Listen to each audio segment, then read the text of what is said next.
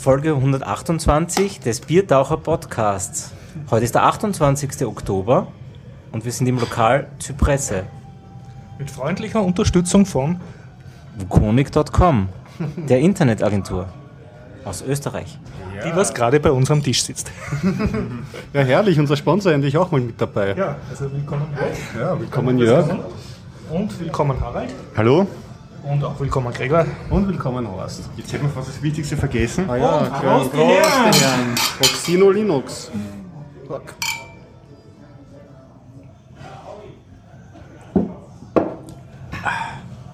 Ja, also wie gesagt, zur 2 hoch 7. Folge ist ganz spontan der Jörg, der Sponsor, aufgetaucht, was uns natürlich extrem freut. Und äh, der Harald hat uns einen Backerl mitgebracht. Aber zuerst, bevor wir in sein Backerl reinschauen, noch schnell meine rituelle Frage. Hat einer von euch was erlebt, was er erzählen möchte? Äh, erlebt, so außer Retina-Massage nicht viel. Ähm, was kann ich berichten? Ich habe mir das letzte ähm, Humble Bundle gekauft. Je. Also nochmal, also nachdem ich schon das letzte Mal berichtet habe. Das inkludiert, du hast ich bin jetzt jetzt eine absolut, ab, Kreditkarte ich oder bin so. absolut abhängig davon anscheinend. Ah. Wenn man einmal anfängt, kann man Gregor, Gregor im. Konsumrausch. Nein, aber ich habe noch keine Kreditkarte. Wie hast du es dann gekauft? PayPal. PayPal, okay. Ja, ist halt so. Und Harald, ich nehme an, du hast eine schöne Box mit US Domotic Sachen. Ja, von OS Domotics gibt es neue Ideen, Projekte für den Herbst. Ich mache ein paar Fotos. Wenn du es nur kurz angreifen kannst. Ja, der Michael Ebner hat, äh, hat eine Idee gehabt. Er hat lauter Brandschutzmelder in seiner Wohnung in Wien, wo es noch keine Vorschriften gibt, dass man das haben muss. Aber in Kärnten ist es ja schon Vorschrift, dass man sowas haben muss. In Niederösterreich folgt es angeblich demnächst und wahrscheinlich ist Wien auch nicht weit.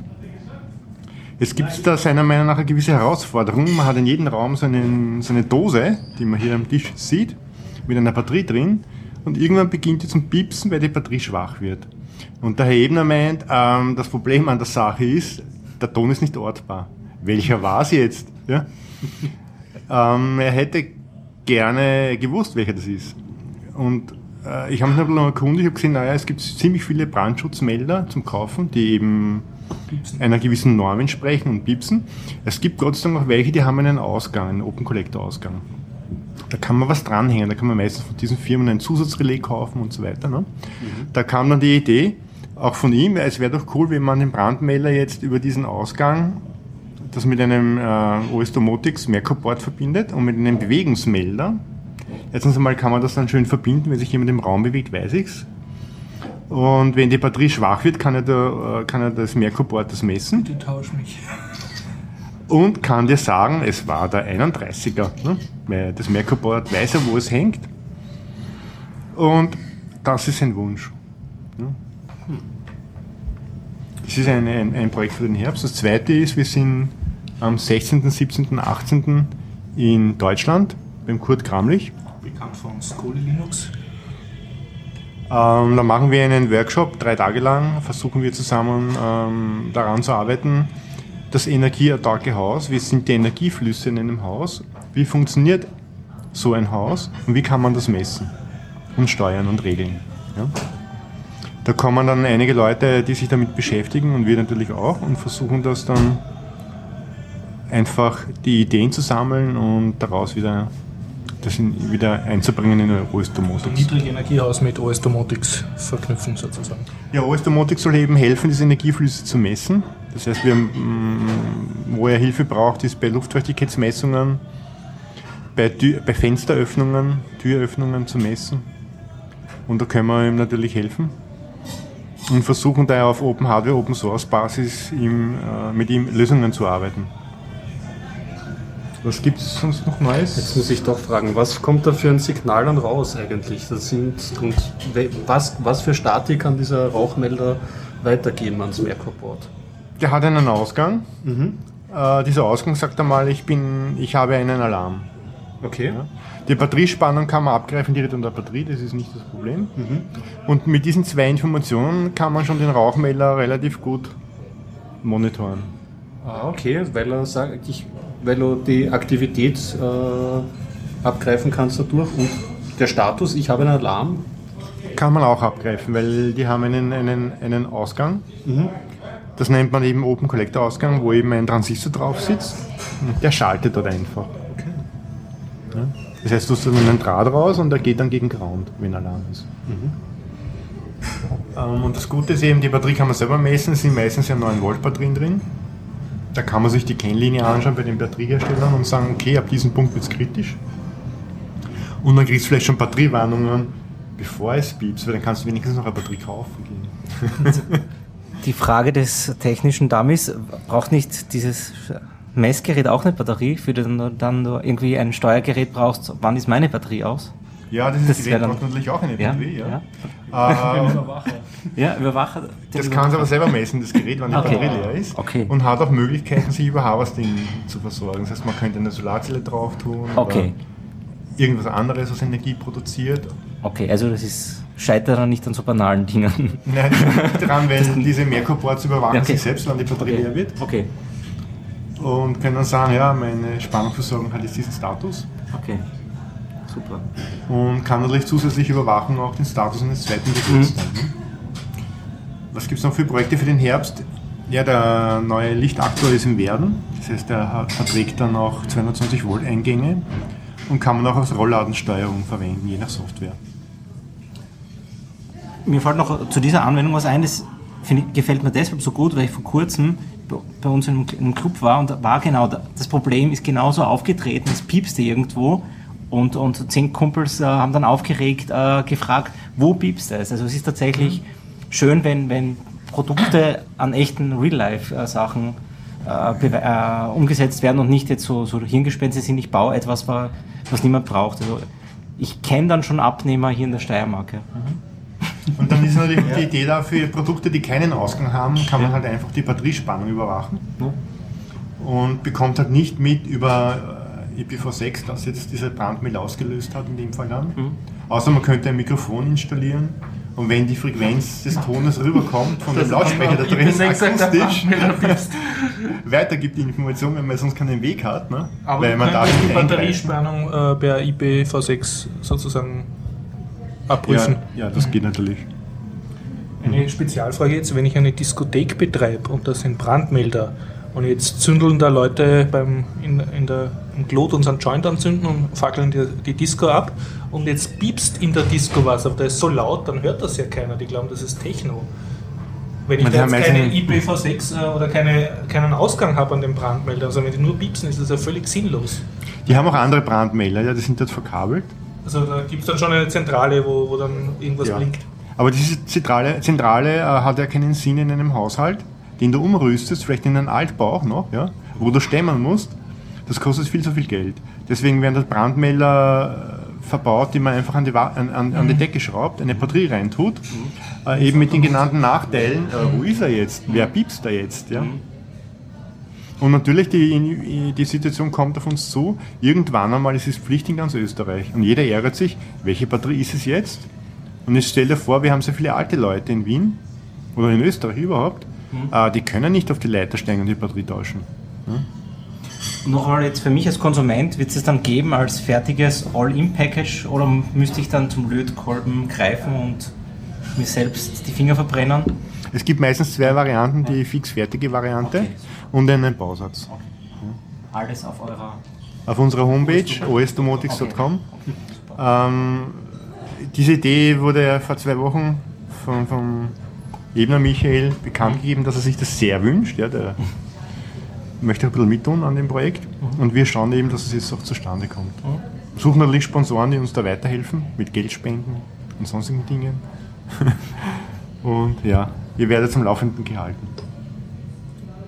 Sehr schön, dann gebe ich die Frage weiter an Jörg. Jörg, seit dem letzten Interview, was vor circa einem Jahr war, hast du irgendwas erlebt, was du erzählen möchtest? Ah, ich habe was erlebt und ich Ja? werde was erleben. Ja, dann Was willst du erleben? Was, was werde ich erleben? Ich, Was führt dich sozusagen nach Wien? Genau. äh, er- erstens äh, wollte ich mir mal äh, anschauen, wohin meine äh, Sponsorengelder fließen. Äh, das macht man dann immer wieder solche äh, Stichprobenkontrollen. und ich sehe, das Geld ist hier bestens aufgehoben. Äh, Im Ernst, na, erstens wollte ich äh, die Gelegenheit beim Shop packen und hier vorbeischauen und morgen und die kommenden drei, also drei Tage überhaupt bin ich beim Pioneers Festival. Da warst du ja schon letztes Jahr in Wien. Genau, und am Samstag hänge ich noch diese TEDx-Konferenz dazu, äh, diese inoffizielle TED-Konferenz zu Open Ideas und wie auch immer. Aber vielleicht erzähle ich kurz. Technologie, Entertainment, Design. Danke, dass du wir bist. müssen jetzt sagen, im Vorfeld haben wir, Ja. haben wir das äh, besprochen, wa- was den Jörg herführt und wir drei Wiener, also Gregor, Harald und ich, haben alle drei sehr blöd geschaut, dass der Jörg aus der Steiermark herkommt und uns erklärt, was in Wien alles abgeht. Ja. Und wir eigentlich auch selber gern hingehen würden und so, Ja. aber irgendwie nicht netzaffin genug sind, um das zu wissen. Nein, äh, ich war schon letztes Jahr hier, drum, drum führt mich jetzt der Weg wieder her. Die, die Pioneers-Konferenz in, in wenigen Worten beschrieben ist ein, sage ich, Weltklasse-Format in Wien, wo äh, Start-up-Unternehmen tre treffen auf Investoren und auf Personen oder Gründer, Gründerinnen, die schon geschafft haben. Letztes Jahr war sehr interessant, äh, der, der Erfinder und Gründer von WordPress war da, äh, ein Marketingmensch von Angry Birds, der sehr äh, finnisch abgehoben mit dem finnischen Humor und Angry Birds Maske äh, uns erklärt hat, wie, wie Marketing funktioniert, war auch sehr lustig, bis zu wirklich äh, auch dem Siri-Erfinder letztes Jahr, mit dem man noch ein Bier trinken konnte. Und das war letztes Jahr so ein, ein super Spirit, dass ich mir gedacht habe, ich muss heuer wieder hierher fahren. Ich habe mir ganz kurz hier äh, ausgedruckt, weil ich mich schlecht vorbereitet, ein paar Namen, die heuer so sind. Äh, nur ein paar bisschen Name-Dropping für die, für die Nerds. Äh, so Menschen wie äh, ein Chris Barton, der bei Shazam äh, beteiligt ist, diesen, dieser Musikerkennungsdienst. Jemand von Kickstarter, ein Co-Founder. Äh, Pebble, die Uhr. Ah, Dann wieder der Sire-Erfinder, dem scheinbar das Bier hier sehr gut schmeckt. Äh, ein anderer Grund. Äh, bis zu Leuten, die bei Evernote sind, bei Script und auch Investoren, ja, von Y Combinator und Sequoia Capital, die, glaube ich, immer bei Apple wieder so Milliarden oder. Den Fotos nachzuschauen, sind die alle gerade frisch geschlüpft aus der Uni? Oder Die sind Schule? alle wunderschön. In der Startup-Szene sind immer ganz schöne Menschen. Oder, oder sie, haben, und so, sie oder? haben irgendwie gute Fotos. Vorteilhafte, ja. Vorteilhafte Vorteilhafte Fotos. Fotos. jahrelange Social Media. Einfach das Matura-Foto gepostet. Äh, Ra- Raspberry Pi lese ich hier gerade. Aber das Schöne ist, dass die Menschen extrem auf Augenhöhe, mit denen kann man kommunizieren. Äh, man braucht einfach, wenn man eine schlaue Frage hat, eine halbwegs schlaue, kann man zu denen hingehen, mit denen quatschen und kriegt äh, interessante Antworten zurück. Also letztes Jahr habe ich mit jemandem gesprochen, der bei Dropbox im Marketing war, hat mir von dem ein paar Buchtipps gegeben, äh, geben lassen und, und für mich ist das einfach schon einmal Big Win. Äh, erstens, ja, ich, so wie ein, ein Groupie, ja, ein, ein Nerd-Groupie, ich habe mit jemandem äh, Bekannten gesprochen und zweitens war ein nettes Gespräch und man trinkt dann ein Bier und einfach interessante, die, die Kombination und unbedingt für jeden Österreicher oder wie auch immer und auch vor allem für alle Wiener und Wienerinnen, sich das anzuschauen. Es gibt natürlich auch, glaube ich, ermäßigte Studententickets und andere Zugänge, aber es ist eine Weltklasse-Geschichte, wo man nicht wirklich um den Also halben dich Erdplatz War das auf jeden Fall eine Reise wert jetzt eine nach Wien? extrem eine ja, Reise wert. Erstens den Biertaucher äh, Podcast zu besuchen und zweitens auch, ähm, weil, das habe ich schon eh auch im Vorgespräch kurz äh, geteilt, meine Begeisterung. Wir leben im Jahr 2013, auch wenn man in Österreich nicht immer den Eindruck hat, dass das Internet und äh, Technologien sich hier schon äh, verbreitet haben. Dort bekommt man quasi mal einen Reality-Check, dass einfach wirklich weltweit Menschen an, an Dingen bauen, forschen und vor allem auch, dass jeder, jeder eine Chance hat. Das ist jetzt Das heißt, dort auch diesen Global Village Effekt. Auch wenn ich jetzt aus Graz bin, kann ich sozusagen selber mein Startup gründen oder zumindest mit den Startup-Gründern reden und, und irgendwie wo Gen- beteiligen oder genau, so. genau. Es ist, Ich fragt muss ja, nicht in Kalifornien wohnen. es fragt eigentlich niemand, das wäre immer bedenklich, wo kommst du her, sondern es fragt dich jeder, was sind deine Ideen oder, oder es ist alles sehr, sehr positiv. Natürlich ein bisschen amerikanisch angehaucht. Man weiß ja nie, die sind immer überpositiv ja, und, und enthusiastisch, aber, aber trotzdem, uns Europäern tut es nicht schlecht, weil wir sind immer so engineergetrieben und tüfteln bis ins Letzte, bis wir was rausgeben, nur meistens ist es dann zu spät, weil schlaue Amis das Ganze schon äh, gegoogelt haben und längst ein Startup gegründet haben. Nein, nein, im Ernst, die sind einfach äh, wirklich nette Menschen, junge Menschen, äh, wo man wirklich tagsüber sich fachlich fortbilden kann und am Abend gibt es durchaus Partys und wirklich Networking. Sehr blöde jetzt Fra Frage jetzt, die Kommunikation läuft auf Englisch dann dort, auch wenn das in Wien Yes. Ye- Yes.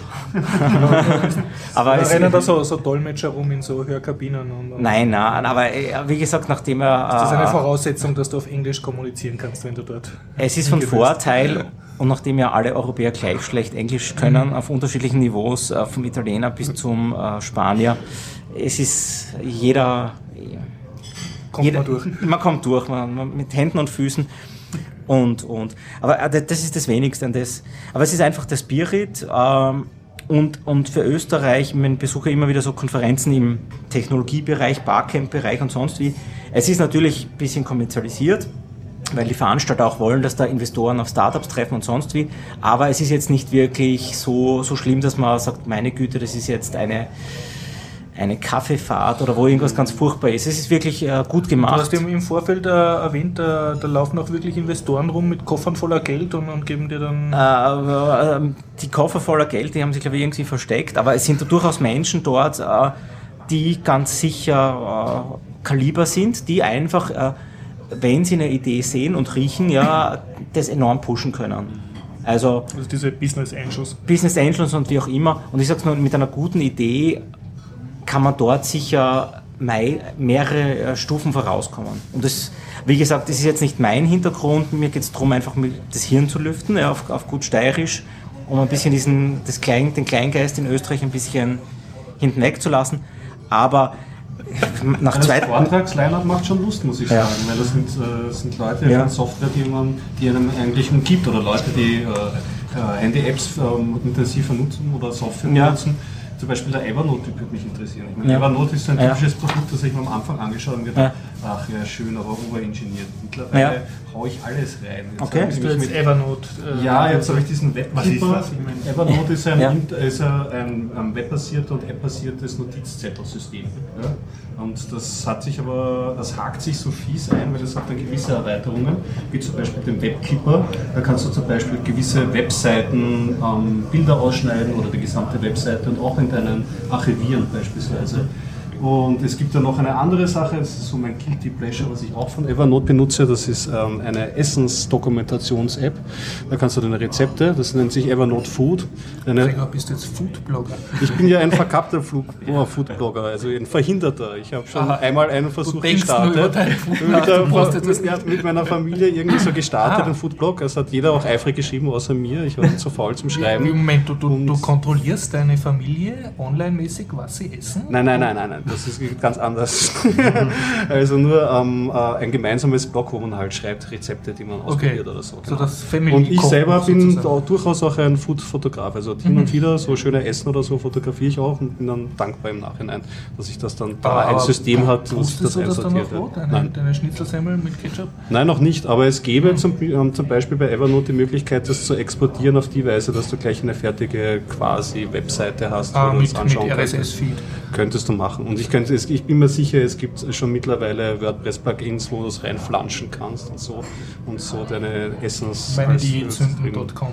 Ja, aber es ist auch praktisch der Dokumentation von, von Rezepten oder so. Aber ich meine, das ist nur ein Teil. Mhm. So prinzipiell ähm, ist es gut. Also ich bin in letzter Zeit, ich habe einerseits Pocket am Start gehabt, das ist ähm, Mhm. um, um, um Webseiten offline verfügbar zu machen, damit du unterwegs lesen kannst und Evernote. Und das geht eigentlich um diesen Urtrieb, irgendwie so das Web einzusammeln. Weil alles, was ich lese, vergesse ich sofort. Mein Gehirn ist so wie ein Sieb irgendwie und ich habe irgendwie das Bedürfnis, ich gebe es in ein Töpfchen rein und dann halte ich es mir auf und einen Monat später schaue ich drauf und habe meine nützlichen Listen und arbeite was ab oder lese was auf. Ich meine, bei Pocket Und ist ein bisschen... ganz neidisch frage, hast du jemals diesen Zeitpunkt erlebt, wo du dann einen Monat später deine äh, Ja, ist eine, ist eine gute die Frage. Frage des Wissensmanagements, wo man denkt, man speichert das ganze Unternehmenswissen ab und es schaut dann nie mehr jemand in das Unternehmenswiki hin, hinein. Ja? Ich bin derzeit so weit, dass wenn ich was Tolles lese, schreibe ich mir selber eine E-Mail mit Ja. dem Link, ja, Ja. weil meine E-Mails schaue ich wenigstens täglich an und sortiere sie ab und zu. Also ich kann sagen, die eingesammelten Webseiten ist eher ein, ein Friedhof von Sachen, Ja. die ich dann nicht mehr lese. Mhm. Was aber funktioniert, ist ähm, Listen, die ich angelegt habe, wie ähm, Filme to see, Bücher Mhm. to read und solche Sachen und die schreibe ich einfach Punkt für Punkt drauf, auch vielleicht mit Links. Und was ich abgeledigt habe, das streiche ich durch. Also so mit dieser also du, du organisierst deine Freizeitvergnügungen sozusagen im Voraus. Ja, das und Fachliteratur, die Ja, ich lesen ja. möchte. Mhm. Und Also so, so vielleicht, to, oder. Genau. Ich habe da einen anderen Ansatz, ich schicke mir E-Mails in die Zukunft und sage, ähm, äh, di- dieses Buch sollte ich noch lesen. Es gibt also für Gmail eine äh, Erweiterung, die heißt Boomerang. Die ist ganz nett, wo man E-Mails in der Zukunft äh, verschicken kann. das Senddatum Genau, das ist sehr interessant, um Kunden zu verblüffen, warum um Mitternacht noch wach ist. Äh, Wir arbeiten Tag und Nacht. äh, der Freundin zu irgendwelchen Uhrzeiten zu irgendwas zu gratulieren Oder zu sagen, diesen Film habe ich den schon angeschaut oder habe ich schon die Wohnung aufgeräumt oder das und das gemacht. Geht das so weit, dass du damit auch ein, ein Polizei-gerichtsvalides äh, Alibi äh, äh, machen kannst? Also ich, äh, Herr Inspektor, ich habe diesen Mord nicht begehen können, weil ich, Sie sehen das Senddatum meiner E-Mail, ich habe da gerade eine E-Mail an. Das verrate ich in meinem, meinem das verrate ich dann in meinem Buch dann Dämon 2. The, okay. story, the Story Continues, wie man mit Gmail. Äh, okay. Schnell schreiben, nicht, dass der Suarez da schon inzwischen Multibeziehungsmanagement für fortgeschritten. Aber jetzt sind wir kurz abgedriftet. Okay. Pioneers Festival äh, berichtenswert und spannend und, und zur TEDx-Konferenz kann ich überhaupt nichts sagen, da war ich noch nie. Aber das ist jetzt dein zweites Pioneers das Festival, wo Pioneers. du als äh, zahlender Kunde sozusagen ja. hingehst. Und, mhm.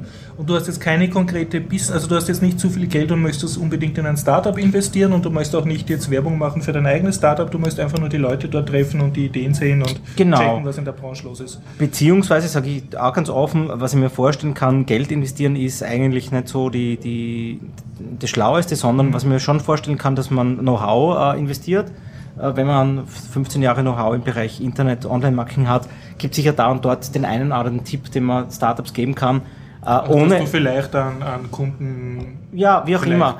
Es geht jetzt nicht darum, das Gro den großen Deal mhm. abzuschließen, aber äh, vielleicht ergibt sich was mhm. äh, und früher oder später sind die Leute, erinnern sich an jemanden. Äh, du markierst dein Revier ein bisschen. Nein, es, äh, man sammelt Know-how und, und gibt es weiter. Also das ist ja irgendwie ja. bis jetzt die Strategie, die, die sich immer bezahlt gemacht hat. Nachdem wir beide ja Psychologie studiert haben, wissen wir, das Gesetz der Reziprozität. Für Insider, wir haben beide nicht abgeschlossen. ja. Äh, ein, ein Buch auch, äh, ein Buchtipp, äh, Robert Caldini, den englischen, deutschen Titel merke ich mir nie, der hat so sechs Prinzipien der Beeinflussung. Ein Prinzip ist das Prinzip der Reziprozität. Ich mache jemandem einen Gefallen mhm. und kann dann jahrelang später noch diesen Gefallen einlösen. Ein ganz einfaches Beispiel, das wir alle kennen, ist, in einem China-Restaurant bekommt man oft am Ende, äh, wenn es zum Zahlen geht, einen Pflaumenschnaps oder sowas ähnliches. Mhm. Und wenn der Kellner diesen Pflaumenschnaps dir anbietet, ist die Wahrscheinlichkeit, dass du ein höheres Trinkgeld gibst, um 10% höher. Wenn es, glaube ich, zwei Pflaumenschnaps sind, sind es 22%. Aber du kannst natürlich auch jemand einen Online-Marketing-Tipp geben, der quasi sein Unternehmen enorm nach oben bringt. Du kannst jemandem auch beim Siedeln helfen oder andere gute Dinge geben. Pass forward. Es wird bei manchen Menschen oder meisten Menschen, die sozial nicht gestört sind, gespeichert scheinbar wird es erklärt so aus der Steinzeit, der hat mir geholfen, mir. Also ich fasse zusammen, du bist einfach strategisch nicht. Äh, ja, ich meine, nachdem wenn man nachdem viele Jahre Psychologie studiert hat, soll ein bisschen was haften bleiben. Mhm. Ich mache das aber nicht mit einer bösen Absicht, wenn du mich kennst. Nein, nein. nein ich bin, ja, bin, ich habe schon einen Plan auch dahinter. Also. Mhm. Sagen wir so, du bist absichtlich nicht. Ich bin absichtlich nicht und es ist immer voll, kommt, es kommt immer wieder zurück. Bist gut damit gefahren. Gut an. Ja, es kommt, es, es kommt nie schlecht an. Ich bin auch nie auch durchdacht, dass mir jemand sagt, dem Horst zahle ich jetzt ein Bier, und dann kriege ich das zurück, sondern ja. ja. So ist das um jetzt dem Jörg seine Ehre zu retten, der Jörg hat mir schon Bier gezahlt, wie wir beide noch wirklich auf der Nudelsuppe dahergeschwommen sind. Und genau. unsere, unsere größte technische Herausforderung war das nächste Mensa-Fest. Time to pay back time. Nein, okay. passt schon. Und äh, zu TEDx möchtest du nochmal was sagen? Das ist jetzt dein erstes TEDx, was du besuchst. Genau, da hat mir noch ein Kollege aus Graz wieder den Tipp gegeben, mhm. dass das ähm, stattfindet. Ihr wusstet ja auch scheinbar hier noch nicht so wirklich davon. Ihr habt es am Radar gehabt. Im Volkstheater findet es statt angeblich ausverkauft, aber über die Volkstheater-Webseite, das ist scheinbar in einem anderen Rechnungskreis als die offizielle Webseite, gibt es da noch Restkarten. Und das sind dann wirklich auch wieder ganz, ähm, sage ich, unnördige Themen wie äh, das Thema heißt Unlimited, wo sind die Grenzen der Wissenschaft? Und Grenzen, Grenzen, Grenzen von Leuten, die irgendwie eine Alternative, glaube ich, zu Plastik gefunden haben. Und ich, ich habe mich ganz wenig mit dem beschäftigt. Also für Leute, die jetzt noch nie mit TED zu tun gehabt, das ist eine ja. sehr empfehlenswerte Homepage, TED.com für Technologie, Entertainment, Design. Und da gibt es immer so Mensch, ja. Menschheitsbeglückungs- und Weltverbesserungsvideos von, ja. von Leuten, die irrsinnig optimistisch und cool und überzeugt sind von sich selbst und von so von Also wie Biertaucher. Bisschen, bisschen Nur besser, würde ich sagen, ja. Mit tollen Geil, Video-Rating-System. Und dieses äh, TED-System wurde sozusagen lizenziert auf TEDx. Ja. Das heißt, jeder, der will, kann jetzt eigentlich ein eigenes unabhängiges TEDx machen. Die einzige Bedingung ist nur, man muss nachher die Videos, die dort passieren, auch äh, äh, der TED-Ideologie mäßig äh, nachher online stellen und frei zur Verfügung machen, was die TED-Veranstalter aber nicht daran hindert, relativ heftige Eintrittspreise zu verlangen, wenn du dabei sein Ja. willst. Ja. Aber dafür siehst du halt bei uns zum Beispiel die Künstlergruppe Monochrom war sehr stark bei den letzten TEDx Mhm. Vienna immer. Und du siehst halt äh, sehr innovative, sehr coole Leute, die dort Vorträge Mhm. halten und kannst dann auch wie bei dem Fire News Festival nehme ich an, mit denen äh, herumtun. Da kann man gleich auch die TED-App ähm, erwähnen, die es ja auch gibt, wo man sich die Videos anschauen kann. Genau, ja, und raten. Und äh, ich muss sagen, meine einzige TED-Erfahrung derzeit ist voll peinlich. Ich war beim Public Viewing, also wo man, wo man sich trifft, um gemeinsam auf den TED-Bildschirm zu starren und dabei Brötchen zu essen. Das war irgendwo in einem hippen Inn-Lokal im Wow. 6. Bezirk, so Maria-Hilfer-Straßennähe. So. Aber very geeky, weil Ja. äh, statt jetzt Fußballübertragungen, die eh Ja, keinen ja, interessieren, äh, Ja, ja, und ich habe dann auch voll, voll coole Gespräche geführt und sogar eine Visitenkarte irgendwo in, einen, in eine Schale mit, mit Chips Wow. gelegt, aber Ja. äh, ich muss sagen, irgendwie habe ich derzeit kein, keine Real-Life-Time gehabt. Dafür. aber voll cool, dass du das machst und dass du extra her ja, herkommst. deshalb. also soll auch niemanden abhalten, sich ständig fortzubilden. werde, also freuen Sie sich schon auf den einen der nächsten Biertauchern, wo ich den Jörg dann Länge mal Breite ausquetschen werde, wie der TEDx war. TEDx Vienna. Okay, falls mich irgendjemand fragt, was ich erlebt habe, ich habe einen Film angeschaut.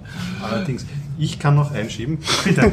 Apropos, wenn ich gerade fortbreche, weil ich habe es nicht in die Themen reingeschrieben und ich hätte beinahe voll drauf vergessen. Dabei war das ein ganzer Abend. Ich war bei den Big Brother Awards Hey, hallo. im Rabenhof, Rabenhof. Der, der Theater, genau. Veranstaltet von der Quintessenz, kennt man das im Museumsquartier, Und das zahlt Verein. sich aus, dort live hinzugehen. Ja, definitiv. Ja, also das das, waren schön. meine ersten Big Brother Awards und ich war auch komplett unorganisiert. Irgendwie äh, bekannte Freundin hat irgendwie Karten gehabt und ich Ja. bin hingelatscht und irgendwie so, ja, ist doch eh freier Eintritt. Haben sie gesagt, na, na, na, das ist halt. Ähm, Also die, du, okay. nein, nein, man zahlt nicht, aber zahlt die, nicht? die Sitzplätze sind begrenzt und Ah, wegen okay. Brandschutzbestimmungen ist es dann halt, das ist halt Und wirklich das ausgebucht. Rabenhoftheater war voll. Diesmal wurde auch das nämlich, ähm, wurde es nämlich auch übertragen in, in irgendeinem Wiener Kabelsender Ja. oder so. Und es war besonders sehr viel, also es war wirklich bummvoll, die Hütte Mhm, war voll, bis auf den letzten Platz. Genau. NSA, ja. Ich war bei einer der letzten und das war auch bummvoll und sehr, sehr gute Stimmung. Also kann ich Ja, war eine gute. Stimmung, moderiert von Gerald Wotowa und der Miriam Unger, die ich ja beide sehr gern habe irgendwie. Und es ist halt wie eine, wirklich wie eine Oscarverleihung aufgebaut, dass du ähm, verschiedene Kategorien hast, irgendwie so Wirtschaft oder öffentliche, also Government und solche Sachen. Und ähm, dazwischen gab es auch Showeinlagen, Binder Kriegelstein war dort und haben die Nummern gespielt und so. Und naja, die NSI, ich, ist, ich wahrscheinlich, ich spoilere nicht sehr viel, die NSI hat fast alles abgeräumt. Das wundert mich aber. Wieder mal nichts an Österreich gegangen. ich. Wer ist die NSI? Wer war das noch schnell? Ja, also NSI hat fast alles abgeräumt. In einer Kategorie hat die österreichische Bundesregierung als Gesamtes abgeräumt. Das Sehr hat es gut. auch schon nochmal. Und dann hat noch, äh, ich weiß nicht, alle kenne ich, kriege ich nicht mehr auf die Reihe, aber auf jeden Fall hat auch Microsoft einen Preis gewonnen für ihre Patente, also dass sie zuerst die Xbox rausbringen wollten, dass die Kinect, diese Kamera, die sie dazu Ja. ausliefern, immer angeschalten ist und dich Wohnzimmer, beobachtet. Und zweitens, sind die, das war noch dazu, dass sie Patente angemeldet haben, dass diese Kamera ähm, überprüfen kann, ob der Zusehende ähm, lizenzberechtigt ist für, den Content, den er gerade anschaut. Was ja bizarr ist, dass man sowas anmeldet. Aber es funktioniert anscheinend und ja, wurde nominiert. Wann war das jetzt nochmal? Weil irgendwie in meiner Wahrnehmung ist es an mir spurlos Der Big Cook- Brother- Cookie-less vorbeigegangen. Ich habe das, na, äh, solche Sachen äh, wären ja spannend, wenn die wirklich in, im, im Mainstream, 25. Mainstream-Medien finden. Ich habe eine Einladung gekriegt von denen. Ja. Ich habe keine Zeit gehabt, hinzugehen. Aber in den Mainstream-Medien hat das Ganze natürlich noch nicht den. Äh, Ja, es, es wird schon im ORF erwähnt, Super. meistens nachher dann, Ja. nicht, nicht rechtzeitig, dass du Ja. noch hingehst. Und Ja, so ja, ja, so ein bisschen größer, also zumindest auf Okay. E1 hat er auf jeden Fall Aber sie, sie haben eine lange Tradition, die Big Brother Awards, speziell in Ja. Österreich. Un, unbe, unbestritten. Das Spannende ist halt immer, dass dann bei den Endkonsumenten, die vom Computer sitzen und das bedienen, meine Eltern zum Beispiel, die seit kurzem Computer-Neulinge sind, die haben wenig Du hast Ahnung. deine Eltern ins Internet gebracht? Ja, nach vielen Jahren. Es äh, äußert sich daran, dass ich dann so Facebook-Meldungen bekomme, meine, meiner Mama gefällt irgendein Schuh auf Salando. Äh, ich glaube, sie klickt da oft auf Buttons und ohne zu wissen, was sie tut.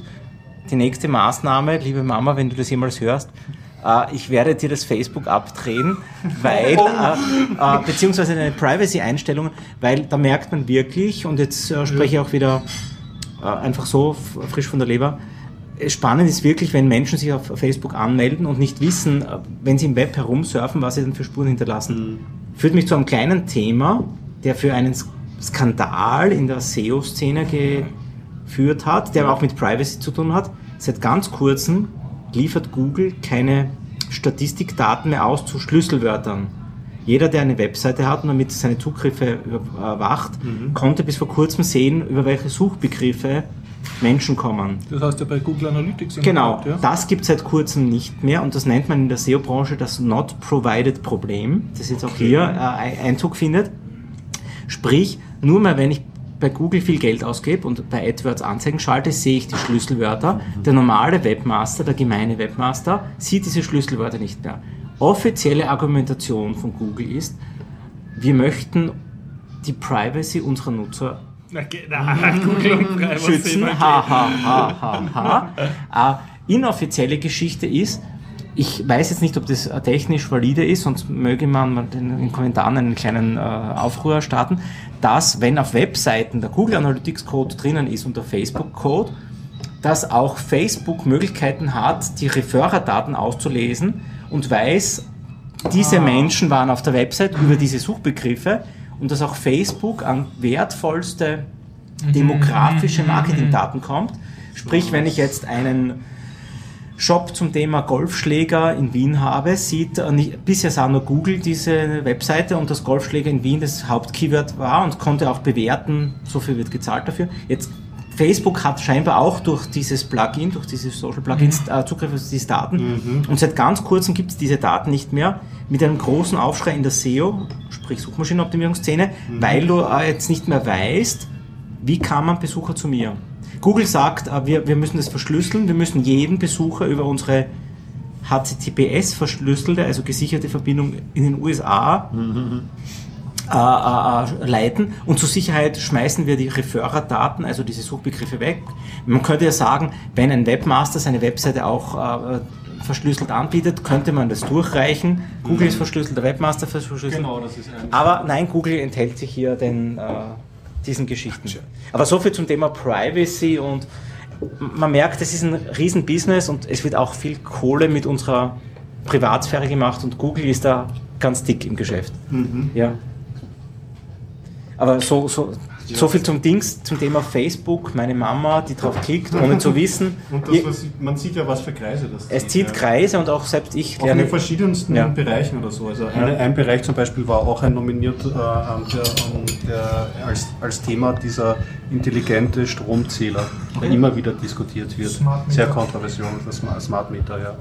Ist halt immer schwierig, wenn man neue Technologien einführt, hier, wie kann man vertrauensvoll das einführen und da wird halt an oberster Ebene, ich meine zumindest, das wird halt natürlich sehr gefärbt erzählt, aber wurde auf jeden Fall gepatzt anscheinend.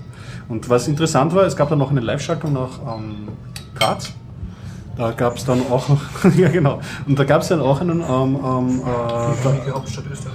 ja genau, da haben sie auch ein Ergebnis durchgesagt und da war dann eingeladen der Programmierer von CryptoCat. Und das fand ich sehr interessant, äh, weil CryptoCat war äh, oder ist ein Chat-Client, ähm, der sich auf die Fahnen schreibt, äh, verschlüsselt zu sein und sicher zu sein. Und aber vor ein paar Monaten aufgedeckt, also nicht aufgedeckt wurde, aber rausgekommen ist, dass der halt sehr leicht ähm, die Verschlüsselung zu umgehen war und aufzudecken war. Und der Vorwurf war jetzt nicht, das kann natürlich immer passieren, dass Kryptographie ähm, fehlerhaft ist, aber die Methodik, die dieser Programmierer an den Start gebracht hat, war halt ähm, die Kryptographie von Grund auf selbst neu zu programmieren und nicht auf bewährte Bibliotheken zu setzen. Das hat man im Vorwurf gemacht. Aber ich meine, er macht weiter und war, war jetzt auch ein sympathischer Typ. Aber es, es hab, ich fand es halt nur in dem Zusammenhang, ihn gerade bei den Big Brother Awards jetzt eingeladen zu sehen, fand ich interessant. Ja. Wir haben Damit ist schon- das Essen angekommen und wir sind endlich mit der rituellen Frage fertig. Und jetzt, liebe Hörer, beginnt der Podcast, da der Harald bald wieder geht, weil sein Bier ist schon aus. Harald, möchtest du noch was Dringendes Ja, sagen? ich möchte noch was sagen. Und zwar, wir haben gerade über Kryptographie gesprochen. Und wir haben auch ein weiteres Projekt, was wir jetzt beginnen. Das ist kryptografische Verschlüsselung des Smart Home Systems. dadurch, dass ja alle Sensoren, Aktoren und solche Dinge über IPv6 reden, momentan unverschlüsselt, ähm, möchten vielleicht manche Menschen ihre Sensoren auch verschlüsseln. Ja. Dazu machen wir zwei Implementierungen. Einmal DTLS, also TLS kennt man ja, Transport Layer Security. Früher hieß es ja SSL, wurde von Netscape entwickelt, proprietär einmal. Und dann die Abversion 3.1 wurde der IETF herangezogen und es wurde ein RFC und seither ist TLS. Ja. TLS kann man allerdings... was gesprochen wird, wenn man HTTPS im Browser eingibt? Zum Beispiel, ja. Mhm. Und das funktioniert aber nur mit TCP. Und da wir ja mit über Six Lupanins reden, die schon mehrmals im Podcast gehört haben, wissen das, reden wir über UDP. Und da TLS über UDP nicht funktioniert, gibt es DTLS. Ja. Für die Interessierten, der Unterschied ist das, dass eben TCP eine gesicherte Dreiwegverbindung ist. Da gibt es mhm. immer, ist das Paket durchgekommen, ja oder nein. Ja. Das gibt es bei UDP nicht. Und damit man dann nichts verliert, äh, brauchst du eine Paketvorwärtsnummerierung. Die ist bei DTLS einfach hinzugekommen. Dadurch kann man auch überprüfen, ob das Stream noch passt. Ja. Funktioniert das Implementations? Gibt es eine fertige Library? Oder? Ja, genau. Jetzt haben wir die Herausforderung, dass die Funknoten ja mit 8-Bit-Mikroprozessoren, zumindest wir bei OpenOS Domotic verwenden 8-Bit-Mikrocontroller dazu, die ja nicht sehr viele Ressourcen haben und nicht so viel Platz haben. Dazu gibt es eben die TINI DTLS-Lib.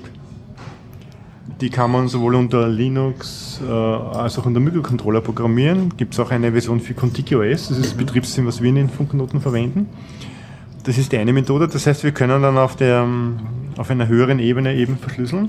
Auf der äh, Was lasst ihr Netzwerk gegenüber der normalen ähm, äh, TTLS? Also ich glaube, die, die, die Anzahl der offenen Verbindungen ist begrenzt. Okay, ja. genau, da sparen Sie also. Da sparen Sie. Du hast ja halt wenig Buffer und Ressourcen. Ne? Die zweite Möglichkeit, die wir einbauen, ist über IP6 Security. Das heißt, IPv6 hat ja von Haus aus Security eingebaut, was IPv4 nicht hat. Mhm. Das heißt, dort gibt es ja die Next-Header-Optionen, die es bei IPv nicht gibt, gibt es bei IPv6 schon. Das wurde ja parallel entwickelt zu IPv6. Und da gibt es eben die Authentication-Header und die ESB, die Encapsulate Secure Header. Ja, ja. so nennt. Das eine ist, bist du authentisch, bist du das du hast, ja? Oder gaukelst du das nur vor mit einem Private Key?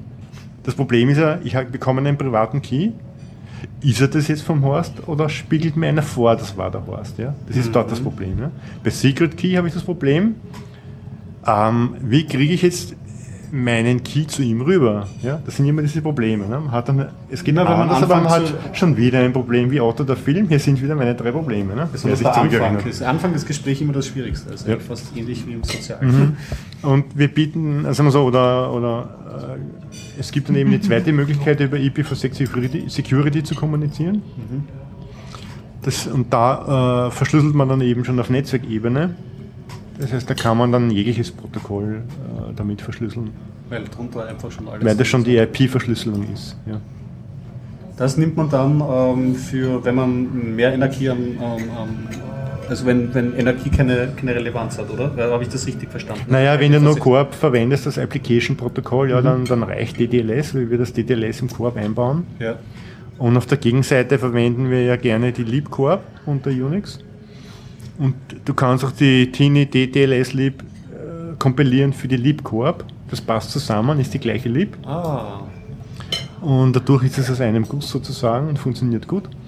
Und ist ausreichend. Ja. Einmal für Messdaten und so weiter. Na, wenn du aber weitere Dienste implementierst in deinen Funkknoten, keine Ahnung was, äh, es gibt ja genug äh, andere Applikationen mhm. von Chat über irgendwas. Ja. Du kannst auch mit Funkknoten chatten, wenn du möchtest.